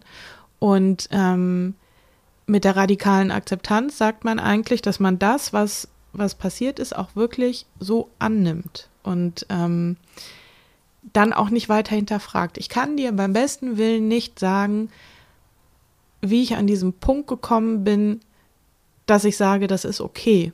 Ich, ich weiß nicht, was da passiert ist. Ich weiß nicht, ich habe keinen, keinen, ich, ich kann dir jetzt nicht ein Rezept irgendwie geben und hm. kann sagen, du mit dem Auge, mit dem rechten Auge einmal nach rechts und mit dem linken einmal nach links und zwischendurch mal kurz die Nase kraus ziehen. Es klingt so ein bisschen wie Playstation-Knöpfe drücken. Ja, und wenn ich das könnte, würde ich auch echt, echt viel Geld damit verdienen. die richtig miesen Tricks raushauen und verscherbeln. ähm, ja, das klingt jetzt so ein bisschen flapsig irgendwie, aber ähm, daran zu arbeiten, dass ich es lerne, dass ich diese Dinge nicht verändern kann und die für mich zu akzeptieren, habe ich Ruhe gefunden. Und das mhm. ist ein Weg, der, der für mich zur ja, zur temporären Heilung beigetragen hat. Also ich merke auch immer noch, ähm, also ich, ich habe jetzt wirklich schon sehr lange eine stabile Phase, was, was die Depression angeht. Ähm, ich traue mich aber nicht von Heilung zu sprechen, mhm.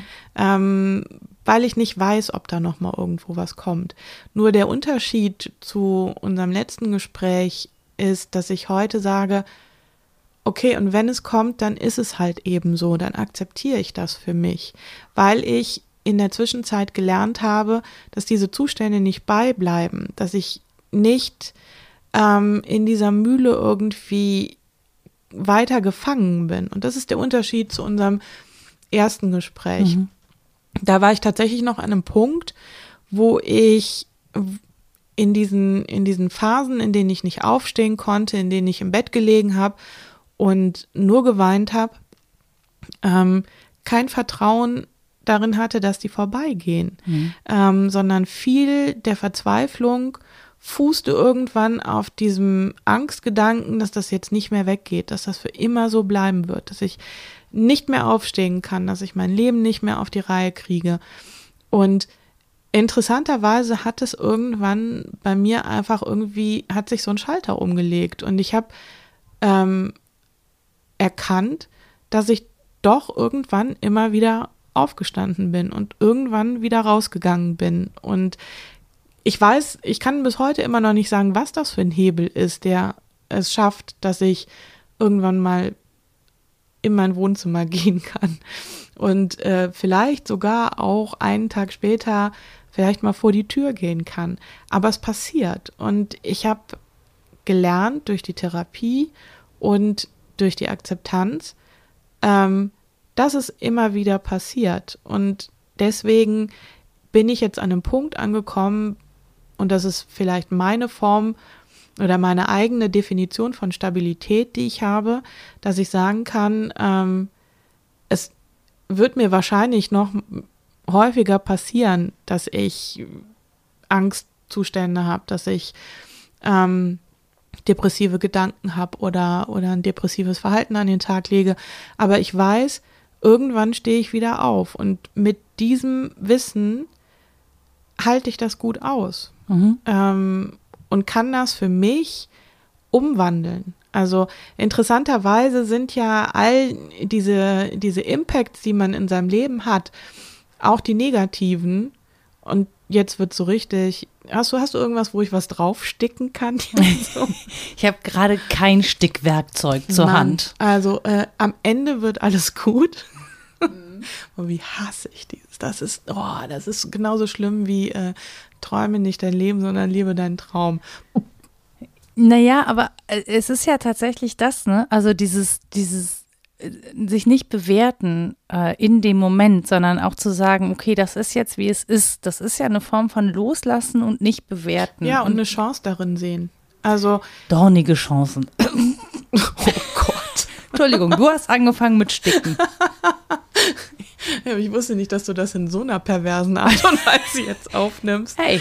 Ähm, nein, ich glaube, ähm, das klingt jetzt wirklich wie, wie, wie der allerschlimmste Kitsch-Scheiß, aber ähm, in allem liegt immer was Gutes. Immer. Und das ist was, was ich seit vielen, vielen Jahren schon sage. Egal in welcher Situation. Also auch in einer in einer Erkrankung liegt was Gutes. Also ich weiß noch, so also als kleine Geschichte am Rande, ähm, ich habe ein Patenkind, die äh, mittlerweile schon Gott, über 20 ist. Ähm, ist es das Patenkind, das mal mein Pferd gemalt hat? Es ist das Patenkind, was dein Pferd gemalt hat. Ich glaube, sie malt heute keine Pferde mehr. Ähm, ich glaube, wenn dieser Podcast rauskommt, wird sie ihn wahrscheinlich anhören. Von daher. Schöne Grüße. Schöne Grüße. Und ich erinnere mich noch. Sie, ich glaube, sie erinnert sich an Seta auch immer noch. So, ähm, jedenfalls ähm, war sie schon immer, auch als kleines Kind, ähm, ein, sie ist und war ein sehr besonderer Mensch und ähm, mit sehr viel Empathie und sehr viel Sensibilität. Und ich weiß noch, ähm, dass ich ihr immer irgendwie erzählt habe, weil ihr Vater auch seit vielen Jahren eine, eine relativ schwere Erkrankung hat, dass ich ihr von klein auf immer wieder gesagt habe, dass jeder Mist, der passiert, immer irgendwas Gutes hat. Und, ähm, und ich weiß, dass sie sich das auch sehr an, also sehr zu Herzen genommen hat. Und ähm, vor ein paar Jahren habe ich ein, ein Kind verloren und ähm, ich hab, war dann danach bei ihr und sie wusste das auch, weil ihre Mutter hatte ihr das erklärt und ich habe sie ins Bett gebracht und ich weiß gar nicht, wie alt sie da war, irgendwie, ich glaube, sechs, sieben. Ja, so, so ungefähr, ja. Ähm, und dann hat sie beim, wir haben dann immer beim zu Bett gehen, haben wir immer ein bisschen noch gesprochen und dann hat sie, hat sie zu mir gesagt, ähm, was, du sagst ja immer, dass, was, dass alles was Gutes hat, aber was ist denn jetzt gut daran, dass dein Baby tot ist? Mhm.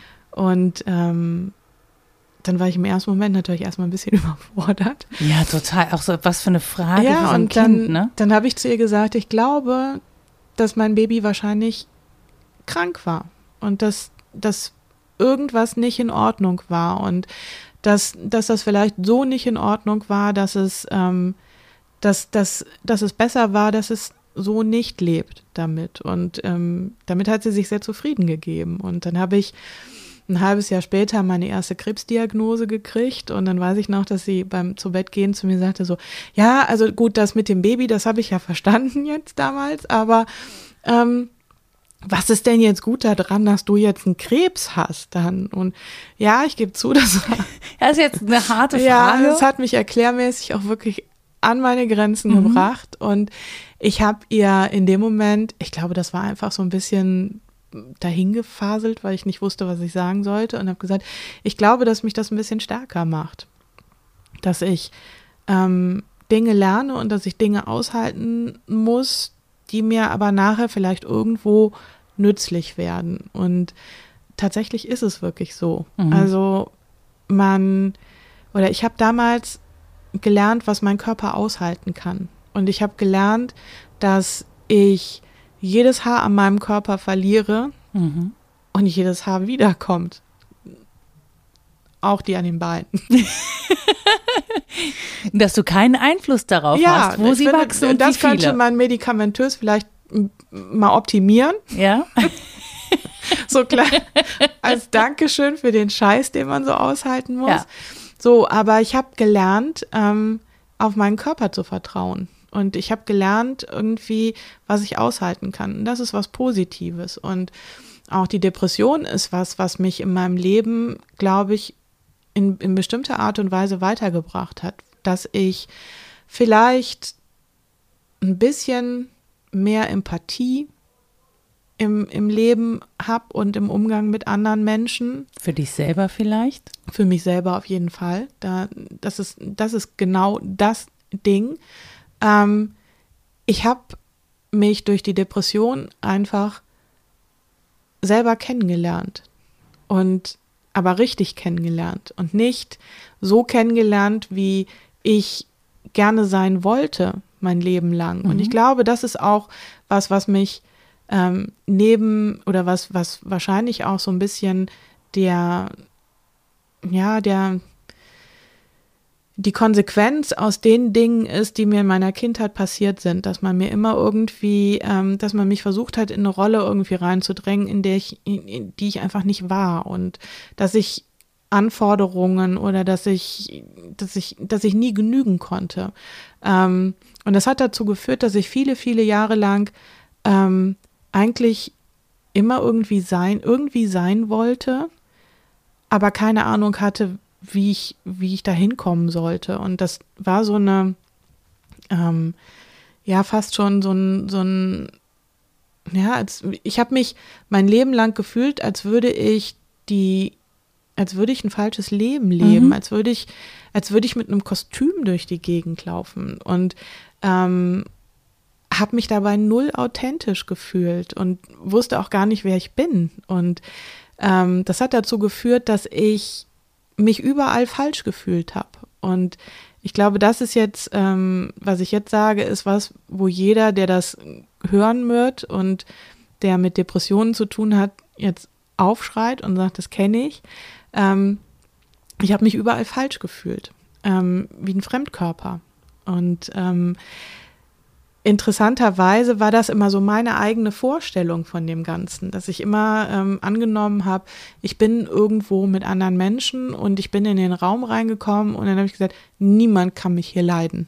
Die finden mich alle furchtbar, ähm, weil ich absolut null bei mir selber war. Und das ist ganz interessant, als ich 2018 in der Klinik war.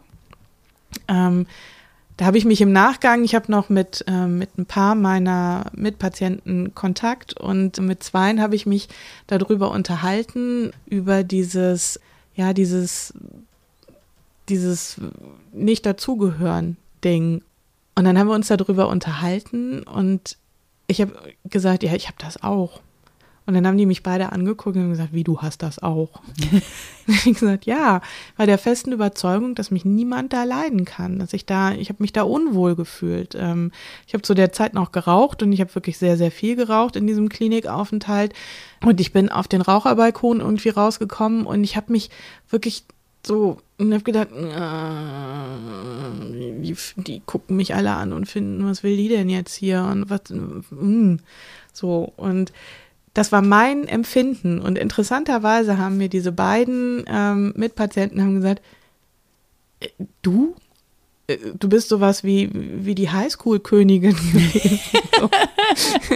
die eine sagte so zu mir sogar, ich hatte immer das Gefühl, dass alle irgendwie gewartet haben, dass du kommst und, und du warst immer so der Mittelpunkt von allem. Und ich immer so, nee, überhaupt nicht. Ich, ich empfinde das überhaupt nicht so.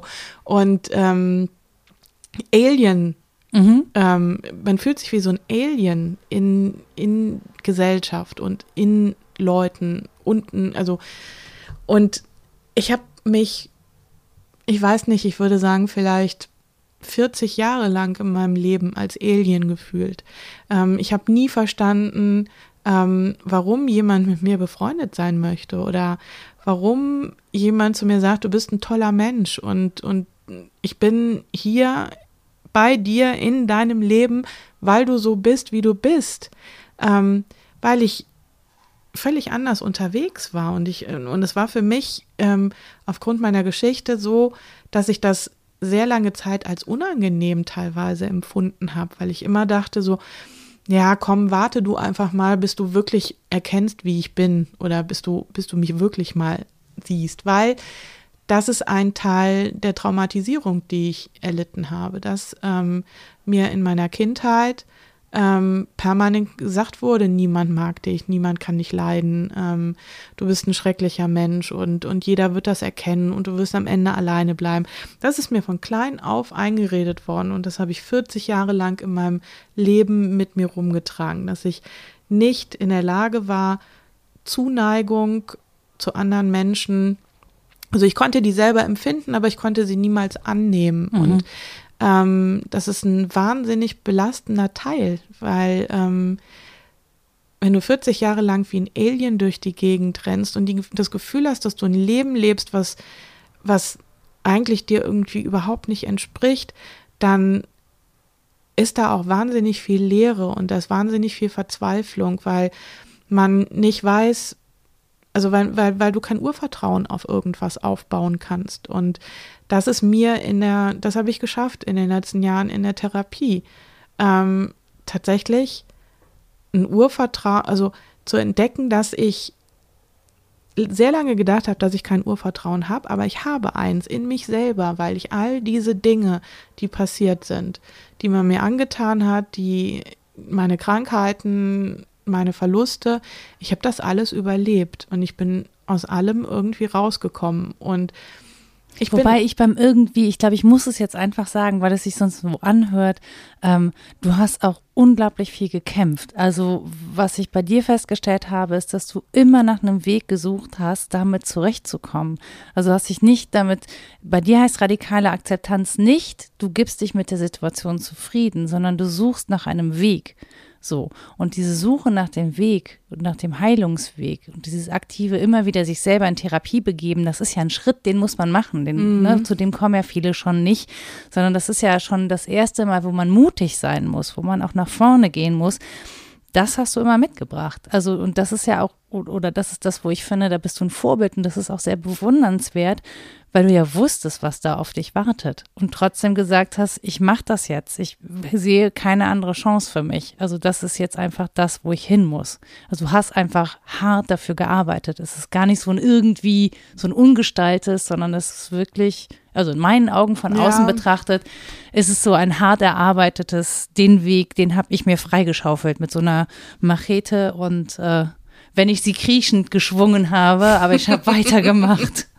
Aber das ist ganz interessant, dass du das sagst, weil ich gerade merke, wie sich bei mir gerade innerlich alles zusammenzieht. Ich weiß.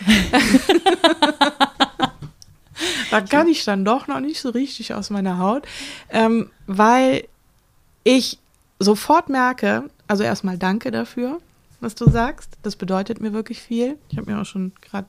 Ja, erstmal. Ich fange direkt an mit. Mm, so.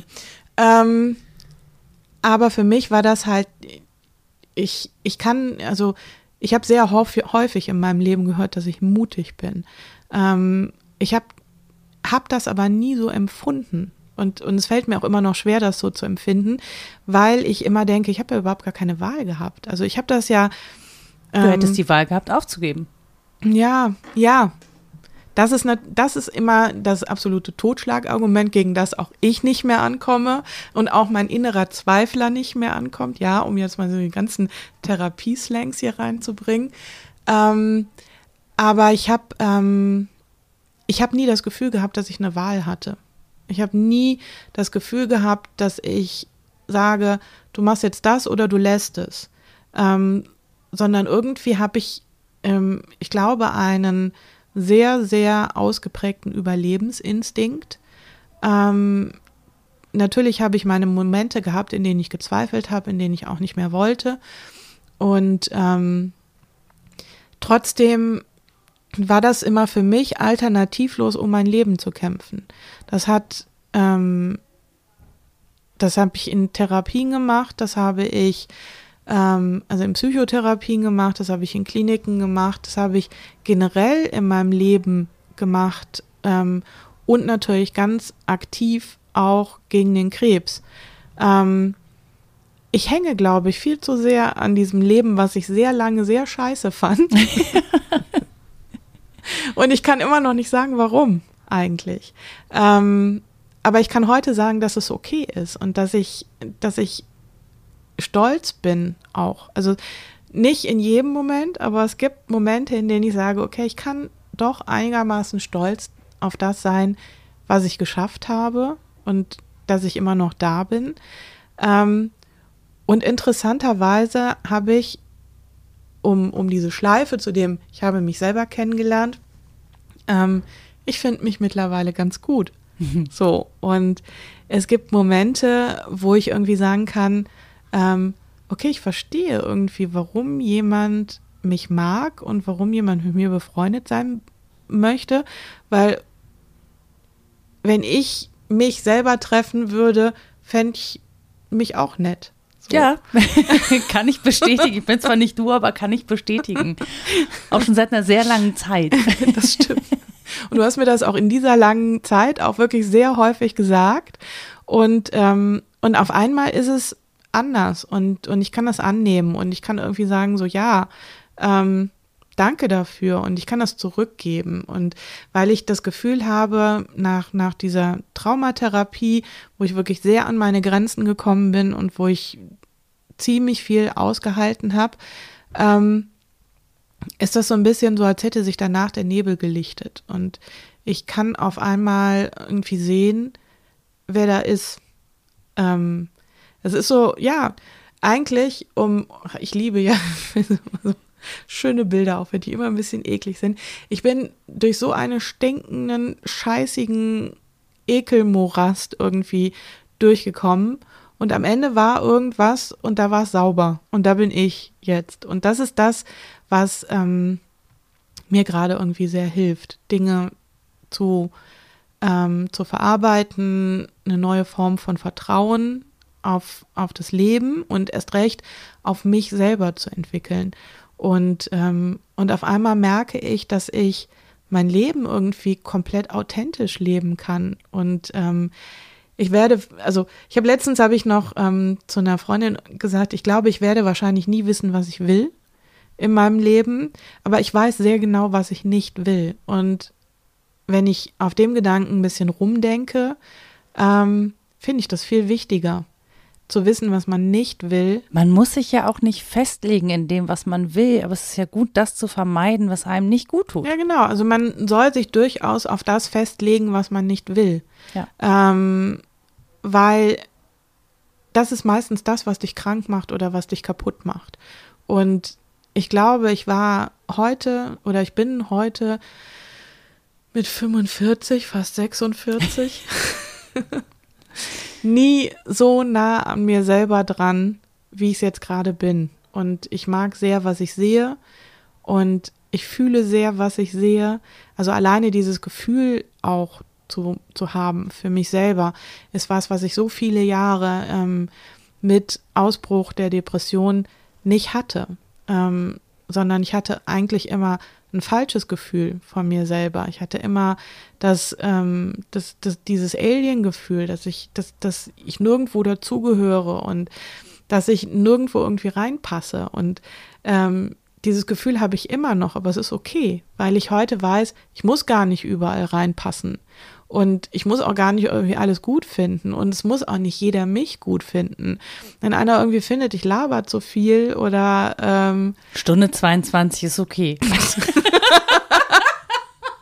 nee, ist nicht okay, ist zu wenig. Deswegen machen wir jetzt noch ein bisschen. Ne? Ähm, Mann, jetzt ist ein Faden wieder weg. Eigentlich rede ich auch nur deswegen so viel, weil ich bei nach der Hälfte des Satzes immer vergessen, was ich sagen wollte. Das ist schön, das mag, mag dich und die Hörer irgendwie ermüden, aber ich entdecke immer wieder was Neues. nee, überhaupt nicht. Nein, ich finde es ja auch, nein, ich finde es total spannend. Ich habe mich halt gerade einfach gefragt, das Gespräch, was wir jetzt führen, also es hat ja, das hat ja einen Grund, dass wir es auch nochmal führen, dass wir, dass du gesagt hast, ich würde gerne die Entwicklung auch darstellen zu mhm. dem Gespräch, das wir 2019 geführt haben. Und ich habe mich gerade gefragt, das Gespräch, das wir jetzt führen, das ja wirklich ein ne, sehr positiv ist, obwohl wirklich sehr tiefe Täler auch dazwischen liegen mit mhm. der zweiten Krebserkrankung zum Beispiel. Ähm, Hätte das die Jasmin vor fünf, sechs Jahren erreicht in einer depressiven Phase? Mm -mm. Mm nee, weil ich glaube, ähm, die depressive Phase bringt ja immer mit, dass man kein Land sieht. Mhm. Ähm, es ist ja alles einfach eine neblige, tote, stinkende Suppe irgendwo. Und ähm, ich hätte es vor den Jahren, hätte ich es nicht, nee, ich hätte es nicht so gesehen. Ich überlege gerade, weil ich finde es ganz interessant. Aber wenn du, wenn du dann dieses Gespräch jetzt gehört hättest, also falls du es dir überhaupt angehört hättest, dann in so einer Situation, ne? man ist ja auch nicht so richtig aufnehm, aufnahmefähig oft. Ich weiß nicht, es kommt drauf an. Es, es hätte gut sein können, dass ein Teil in mir sagt, was labert die da? Mhm. Ich weiß es doch besser. Das Leben ist schlecht und es ist furchtbar. Halte Fresse. Ja, so genau, geh mir doch mit deinem Happy-Scheiß nicht auf den Sack. So. Ähm, vielleicht wäre aber auch ein Teil dabei gewesen, der gesagt hätte, okay, da ist vielleicht ein bisschen Hoffnung. Da ist vielleicht, ähm, vielleicht, wenn jemand irgendwie es schaffen kann, diese Situation für sich selber irgendwie so zu drehen, dann ist die vielleicht nicht so endgültig, wie ich das selber in diesem Moment gerade empfinde. Und das ist auch ein bisschen der Grund, warum ich, warum ich meine Texte schreibe. Und wenn ich mir auf meiner Seite meine alten Texte angucke, sind triefen die wirklich vor Schmerz und vor, weiß ich nicht. Also, ähm, und das ist auch einfach das, was mein Schreiben einfach so beeinflusst hat in den letzten Jahren. Ich habe angefangen damit zu schreiben, ähm, um zu erklären, wie sich das anfühlt. Wie, weil es mir irgendwie mit Schreiben gelingt, vielleicht eine Lehre zu beschreiben, die ich, die, die ein anderer nicht fühlen kann. Oder ähm, weil ich es schaffe, meinen Schmerz im durch, durch, durch geschriebene Worte vielleicht irgendwie auf, auf einer Skala irgendwie für andere einschätzbar zu machen. Und ähm, so habe ich angefangen und interessant, und ich schreibe immer aus dem Herzen und aus dem Bauch raus. Und immer wenn, wenn irgendwas, wenn ich irgendwie fühle, ich muss jetzt was schreiben, dann schreibe ich was. Und wenn ich mir meine Texte heute angucke, dann kann man meinen, dann kann man den Weg fast mitverfolgen. Dann hat man erst Schmerz und man hat erst Hoffnungslosigkeit. Und im Laufe der Zeit wurde da draus irgendwie ein kleiner Hoffnungsschimmer. Und aus diesem kleinen Hoffnungsschimmer wurde vielleicht eine ganz vage Art von Vertrauen. Und heute ist da so viel Vertrauen in, in viel. Und ich glaube, vielleicht hätte es mir geholfen, ähm, oder vielleicht hilft es auch anderen Menschen zu sehen, ähm, kein Zustand, in dem man ist, ist für immer. Ähm, nichts ist in Zement gemeißelt. Und ähm, das ist so ein, wenn ich so, so hippie-mäßig immer sage, so man muss einfach irgendwie sein, sein Herz und sein, seinen Verstand irgendwie offen halten. Ähm, dann kann man es irgendwie schaffen, aus so einer Geschichte auch gut rauszukommen, würde ich sagen. Und für alle zur Beruhigung, so einen gewissen gesunden Misanthropismus hast du dir bis heute ja auch noch erhalten. Der wird auch immer bleiben. Ich werde immer, ähm, es, es wird immer Tage geben, an denen ich so ein grumpy Fensterrentner sein werde. Und ich mag das. Ich finde das auch gut. So. Ja, das ist, äh, das ist ja auch so. Ne? Also deswegen, ich wollte das auch nur dazu sagen, damit man merkt, dass es auch wirklich eine Bandbreite an Emotionen. Ja, das ist eben nie so, dass man die ganze Zeit freudestrahlend durch die Gegend läuft, ja. aber dass man einfach gut damit ist. Und, und, jede ist ja, jede Emotion ist ja auch gut. Also, oder nein, ich. Hat eine nicht, Berechtigung. Ist, ja, genau, das meine ich damit. Ähm, das ist halt einfach auch so ein, so ein Ding. Ich kann mittlerweile einfach auch Zustände, ähm, die sich jetzt nicht gut anfühlen, für mich gut ja, verkaufen. Nein. Ähm, ja, sondern Jasmin, es ist, das ist total in Ordnung, dass du diesen Tisch kaputt geschlagen hast. Es musste auch einfach mal raus und deswegen, ne, morgen kehrst du zusammen und übermorgen kommt der Sperrmüll. Ich bin sehr selten wirklich richtig äh, aggressiv. Ich kann es ja? ich kann's werden, aber es kann auch jeder. Ähm, nein, was ich halt meine, ist dieses, ähm, ich merke halt, ähm, ich habe immer, natürlich, das habe ich ja eben gesagt, ich habe immer meine Phasen auch immer mhm. noch, in denen es mir nicht gut geht.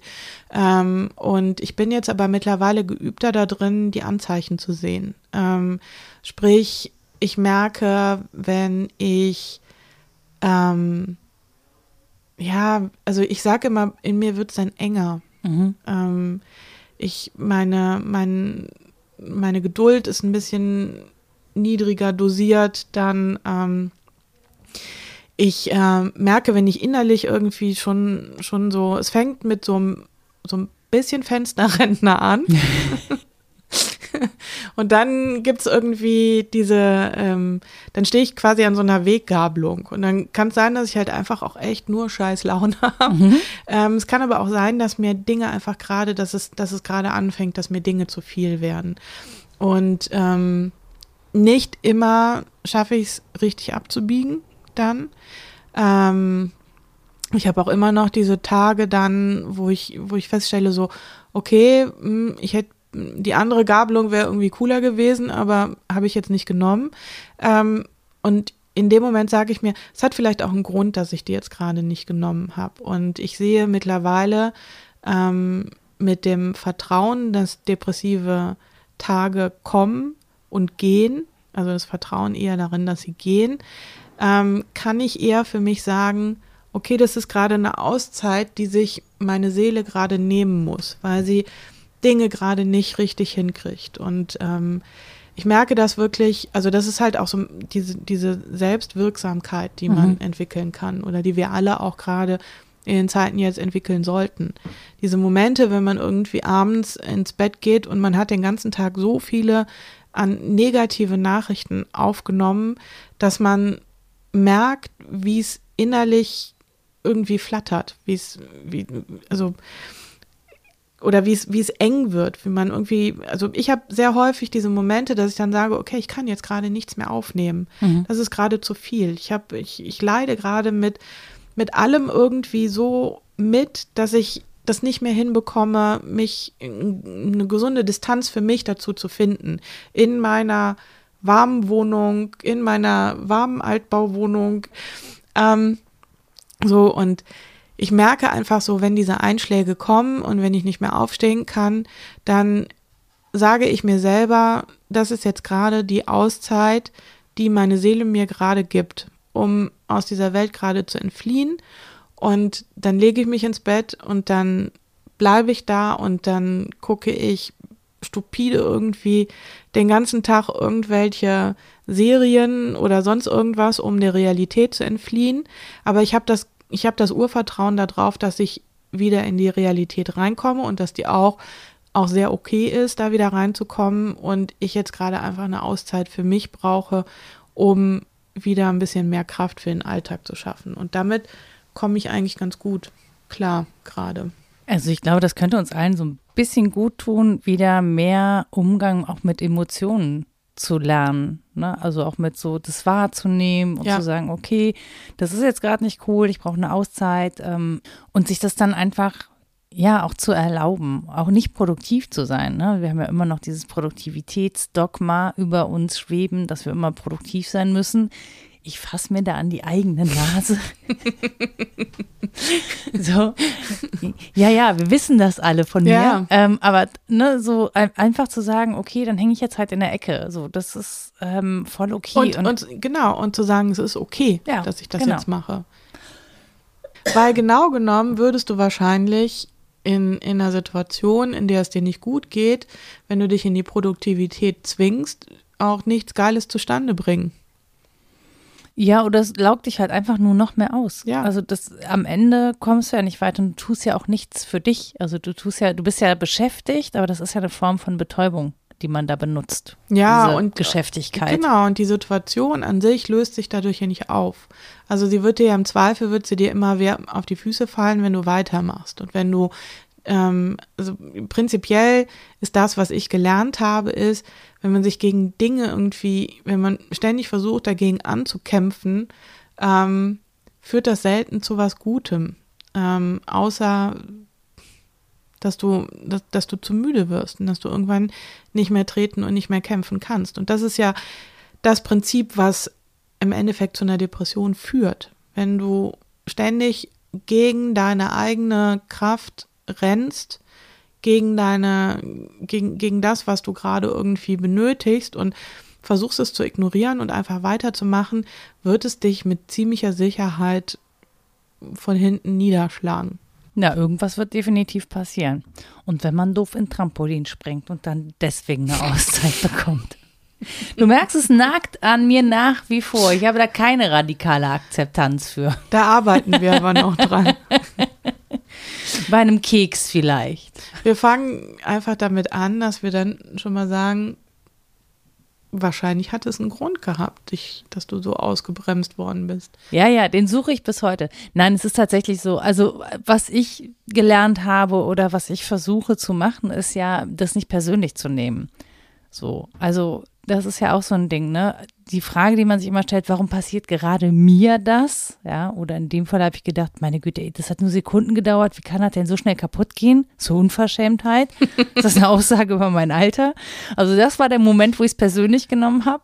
Aber zu sagen, naja, es, das, Dinge passieren einfach, das hat, manchmal, es hat einfach keinen Grund. Nur das ist das, wo du sagst, ähm, das nicht mehr in Frage zu stellen, sondern einfach zu sagen, okay, ist jetzt halt passiert und jetzt guck, was du damit machst. Ja. So, und da anzusetzen und nicht damit zu hadern, dass es passiert ist, weil du kannst es nicht ändern.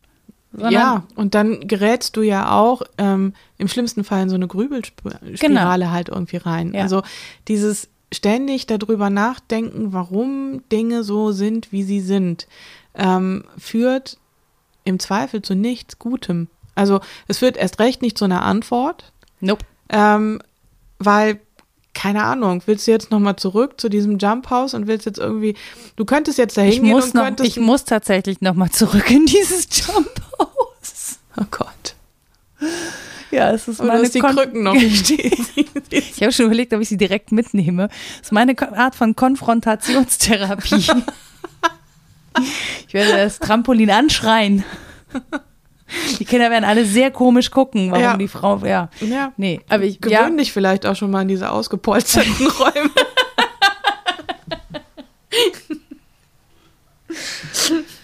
Maybe not. Aber ja, nein, aber es ist ja tatsächlich so, ne? Also da muss man seine Angst ins Gesicht. Ich weiß nicht, ob ich nochmal versuchen werde, das zu wiederholen. Ja, wirst du. Ja, ich, ich, mir ist es unter Strafe angedroht worden, das nochmal zu versuchen. Mm. Also ich mm. müsste das vielleicht dann unter Ausschluss der familiären Öffentlichkeit tun.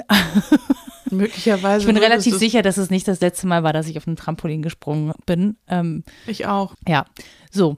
Aber das war gar nicht das Thema, sondern es tatsächlich, ich glaube, dass es etwas ist, das man üben muss. Und ich finde es eigentlich wichtig, das dann zu üben, wenn man nicht in einer Krise ist. Also es vorher schon zu üben. Also einfach ähm, manchmal so ein bisschen von sich wegzutreten, jetzt ohne dissoziativ zu werden, aber so ein bisschen Abstand von sich selber zu kriegen, sich dann auch selber nicht immer so wichtig zu nehmen und zu sagen, naja gut, es passiert nicht weil oder gegen mich, sondern es passiert, weil es passiert. Mm. Und dann zu sagen, okay, und was machen wir jetzt damit? Aber wie oft machst du das in Zeiten, wo es dir gut geht? Also ich glaube. Ich mache das ständig, weil nicht, weil ich weil es mir nicht gut geht, sondern weil ich halt ja auch so tollpatsche. Ich bin mir ständig Sachen passieren und ich es aber geschafft habe, von diesem Moment, an dem ich mich wirklich tierisch über mich aufrege, an dem es mich nervt, weil es mich stört, weil ich nicht schnell genug bin, weil es mich behindert in mhm. irgendeiner Form, äh, hinzugehen und zu sagen, na guck mal, Schon wieder. Hast du wieder was fallen lassen?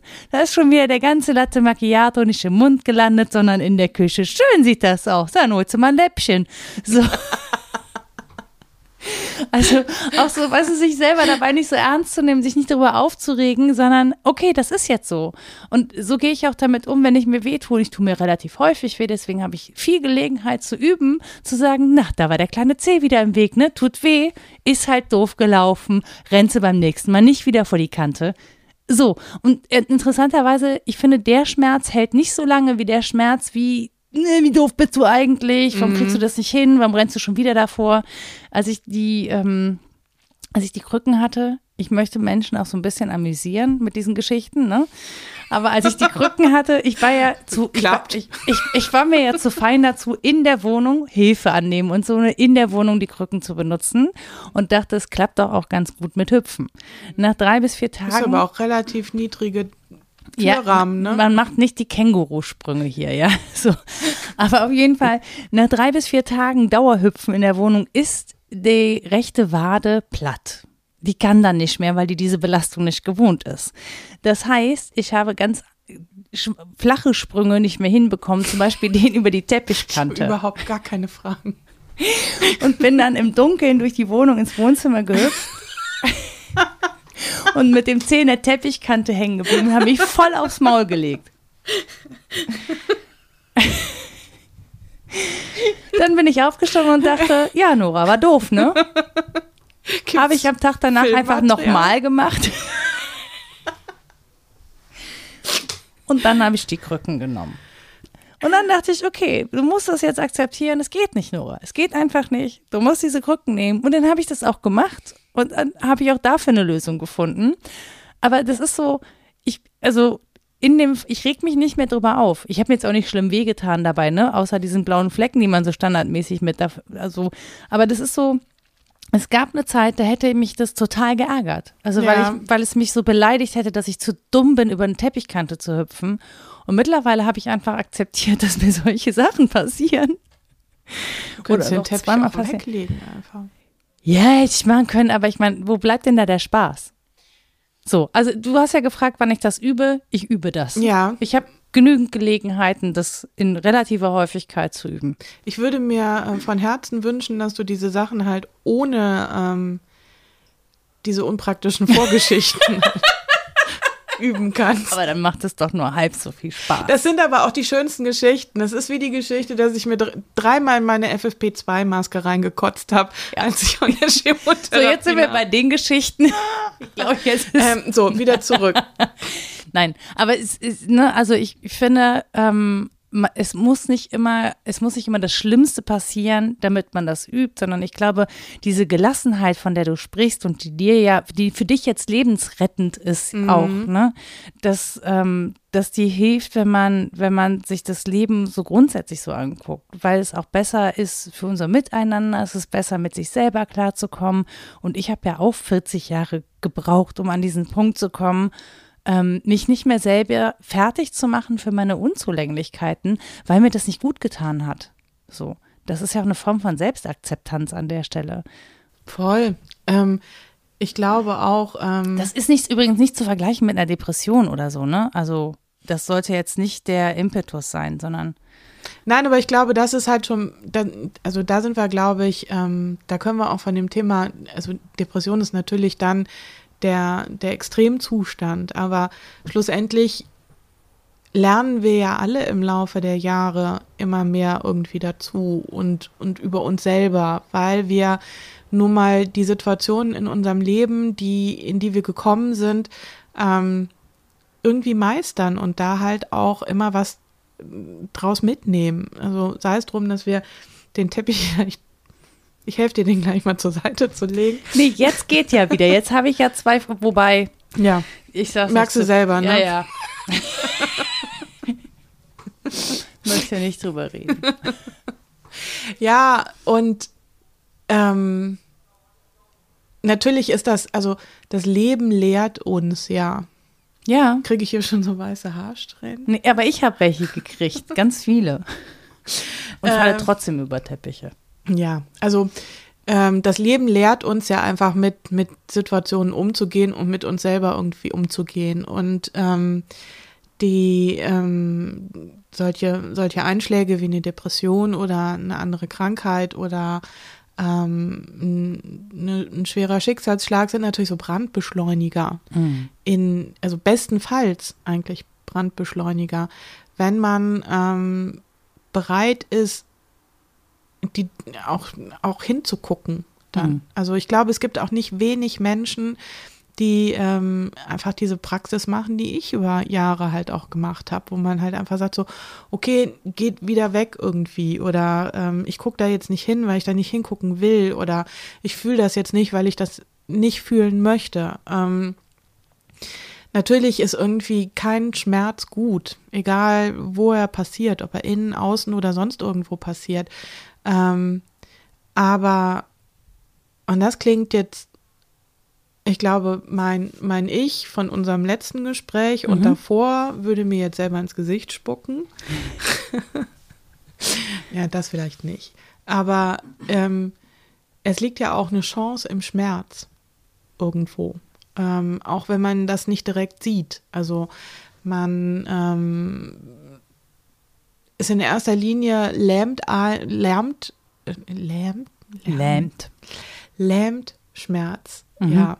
Ähm, aber nichts lähmt für immer und auch kein Schmerz bleibt für immer. Und ähm, Schmerz zeigt uns natürlich auch, wo man hingucken muss. Ähm, sei es drum, dass man ein Tischbein nochmal sieht, eine Teppichkante oder halt einfach etwas, was passiert ist, was uns wahnsinnig wehtut. Ähm, und ich glaube halt einfach, dass ähm, darin der Lerneffekt liegt, dass man ähm, einfach feststellt, das ist jetzt was, was, was dazu geführt hat, dass ich, dass es mir nicht gut ging oder dass, dass ich das fühle oder ähm, dass, ja, ja, halt,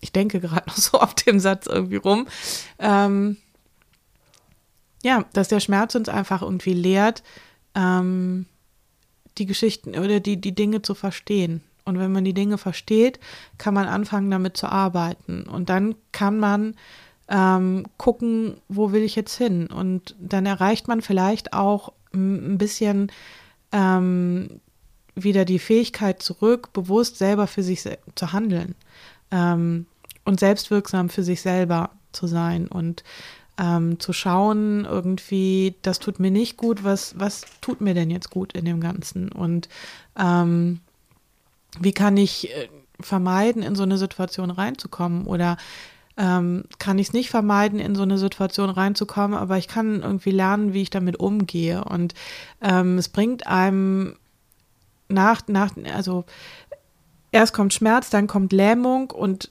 im Idealfall schafft man danach einfach ähm, eine Ebene, wo man ähm, sagt, ich habe jetzt wieder meine Handlungsfähigkeit zurückbekommen und ich kann jetzt gucken, wo, wo will ich jetzt lang. Und ähm, das ist eigentlich das, was ich seit unserem letzten Gespräch hingekriegt habe. Ich habe Handlungsfähigkeit wieder zurückerlangt und äh, indem ich weiß oder mir selber sage, dass diese, dass ein depressiver Einbruch nicht für immer da bleibt, ähm, bin ich weniger gelähmt mhm. von der Situation. Ich finde, das ist ein äh, sehr schönes Schlusswort. Und ich danke dir herzlich, weil es war auch tatsächlich dein Wunsch, nochmal zu sprechen. Und ich danke dir herzlich, dass du das getan hast, weil ich glaube, dass auch dieses Gespräch äh, Menschen hilft und dass es auch schön und gut ist, eine Entwicklung da sehen zu können und nochmal daran erinnert zu werden, gerade in so einer Zeit wie jetzt, dass solche Zustände nicht ewig andauern, sondern dass es möglich ist, auch wenn es eine lange Zeit dauert und ein Prozess ist, ähm, dass es möglich ist, an einer anderen Stelle wieder rauszukommen, an der man mehr Handlungsoptionen hat, mehr Handlungsfähigkeit hat, vielleicht mehr auch Tools an die Hand bekommen hat, um damit umzugehen, ähm, selbst wenn man weiß, dass es wiederkommt. Aber es, es gibt eine, eine Möglichkeit des Lebens damit und des Umgangs damit und das ist ja auf eine gewisse Art und Weise auch sehr tröstlich. Ja, Vielen Dank, dass du nochmal da warst. Sehr gerne. Und allen anderen gebe geb ich noch so ein paar äh, Links an die Hand. Also wir verlinken natürlich noch ein paar Hilfestellen und Anlaufstellen, wo ihr euch hinwenden könnt, wenn ihr gerade akut in der Situation seid, dass ihr Hilfe benötigt. Und ansonsten passt gut auf euch auf, geht gut miteinander um und vielleicht für alle Angehörige, Freundinnen, Freunde von Menschen mit Depressionen oder psychischen Erkrankungen, ähm, schaut genau hin, auch bei euch ja. selber. Bleibt in der Nähe und hört zu und bewertet nicht. Geht nicht von euch aus. Bis bald. Tschüss. Das war Mensch, Frau Nora. Zu Gast Jasmin Faust. Musik Anja Arnold. Falls ihr noch ein bisschen mehr zu meiner Gästin wissen möchtet, dann empfehle ich euch ihren Blog howtogetlost.de. Und falls ihr mich erreichen möchtet, schaut doch einfach mal bei Twitter und Mastodon nach @fraunora oder geht auf die Website zum Podcast www.mensch-frau-nora.de. Da findet ihr auch alle bisher erschienenen Folgen und Artikel zum Podcast.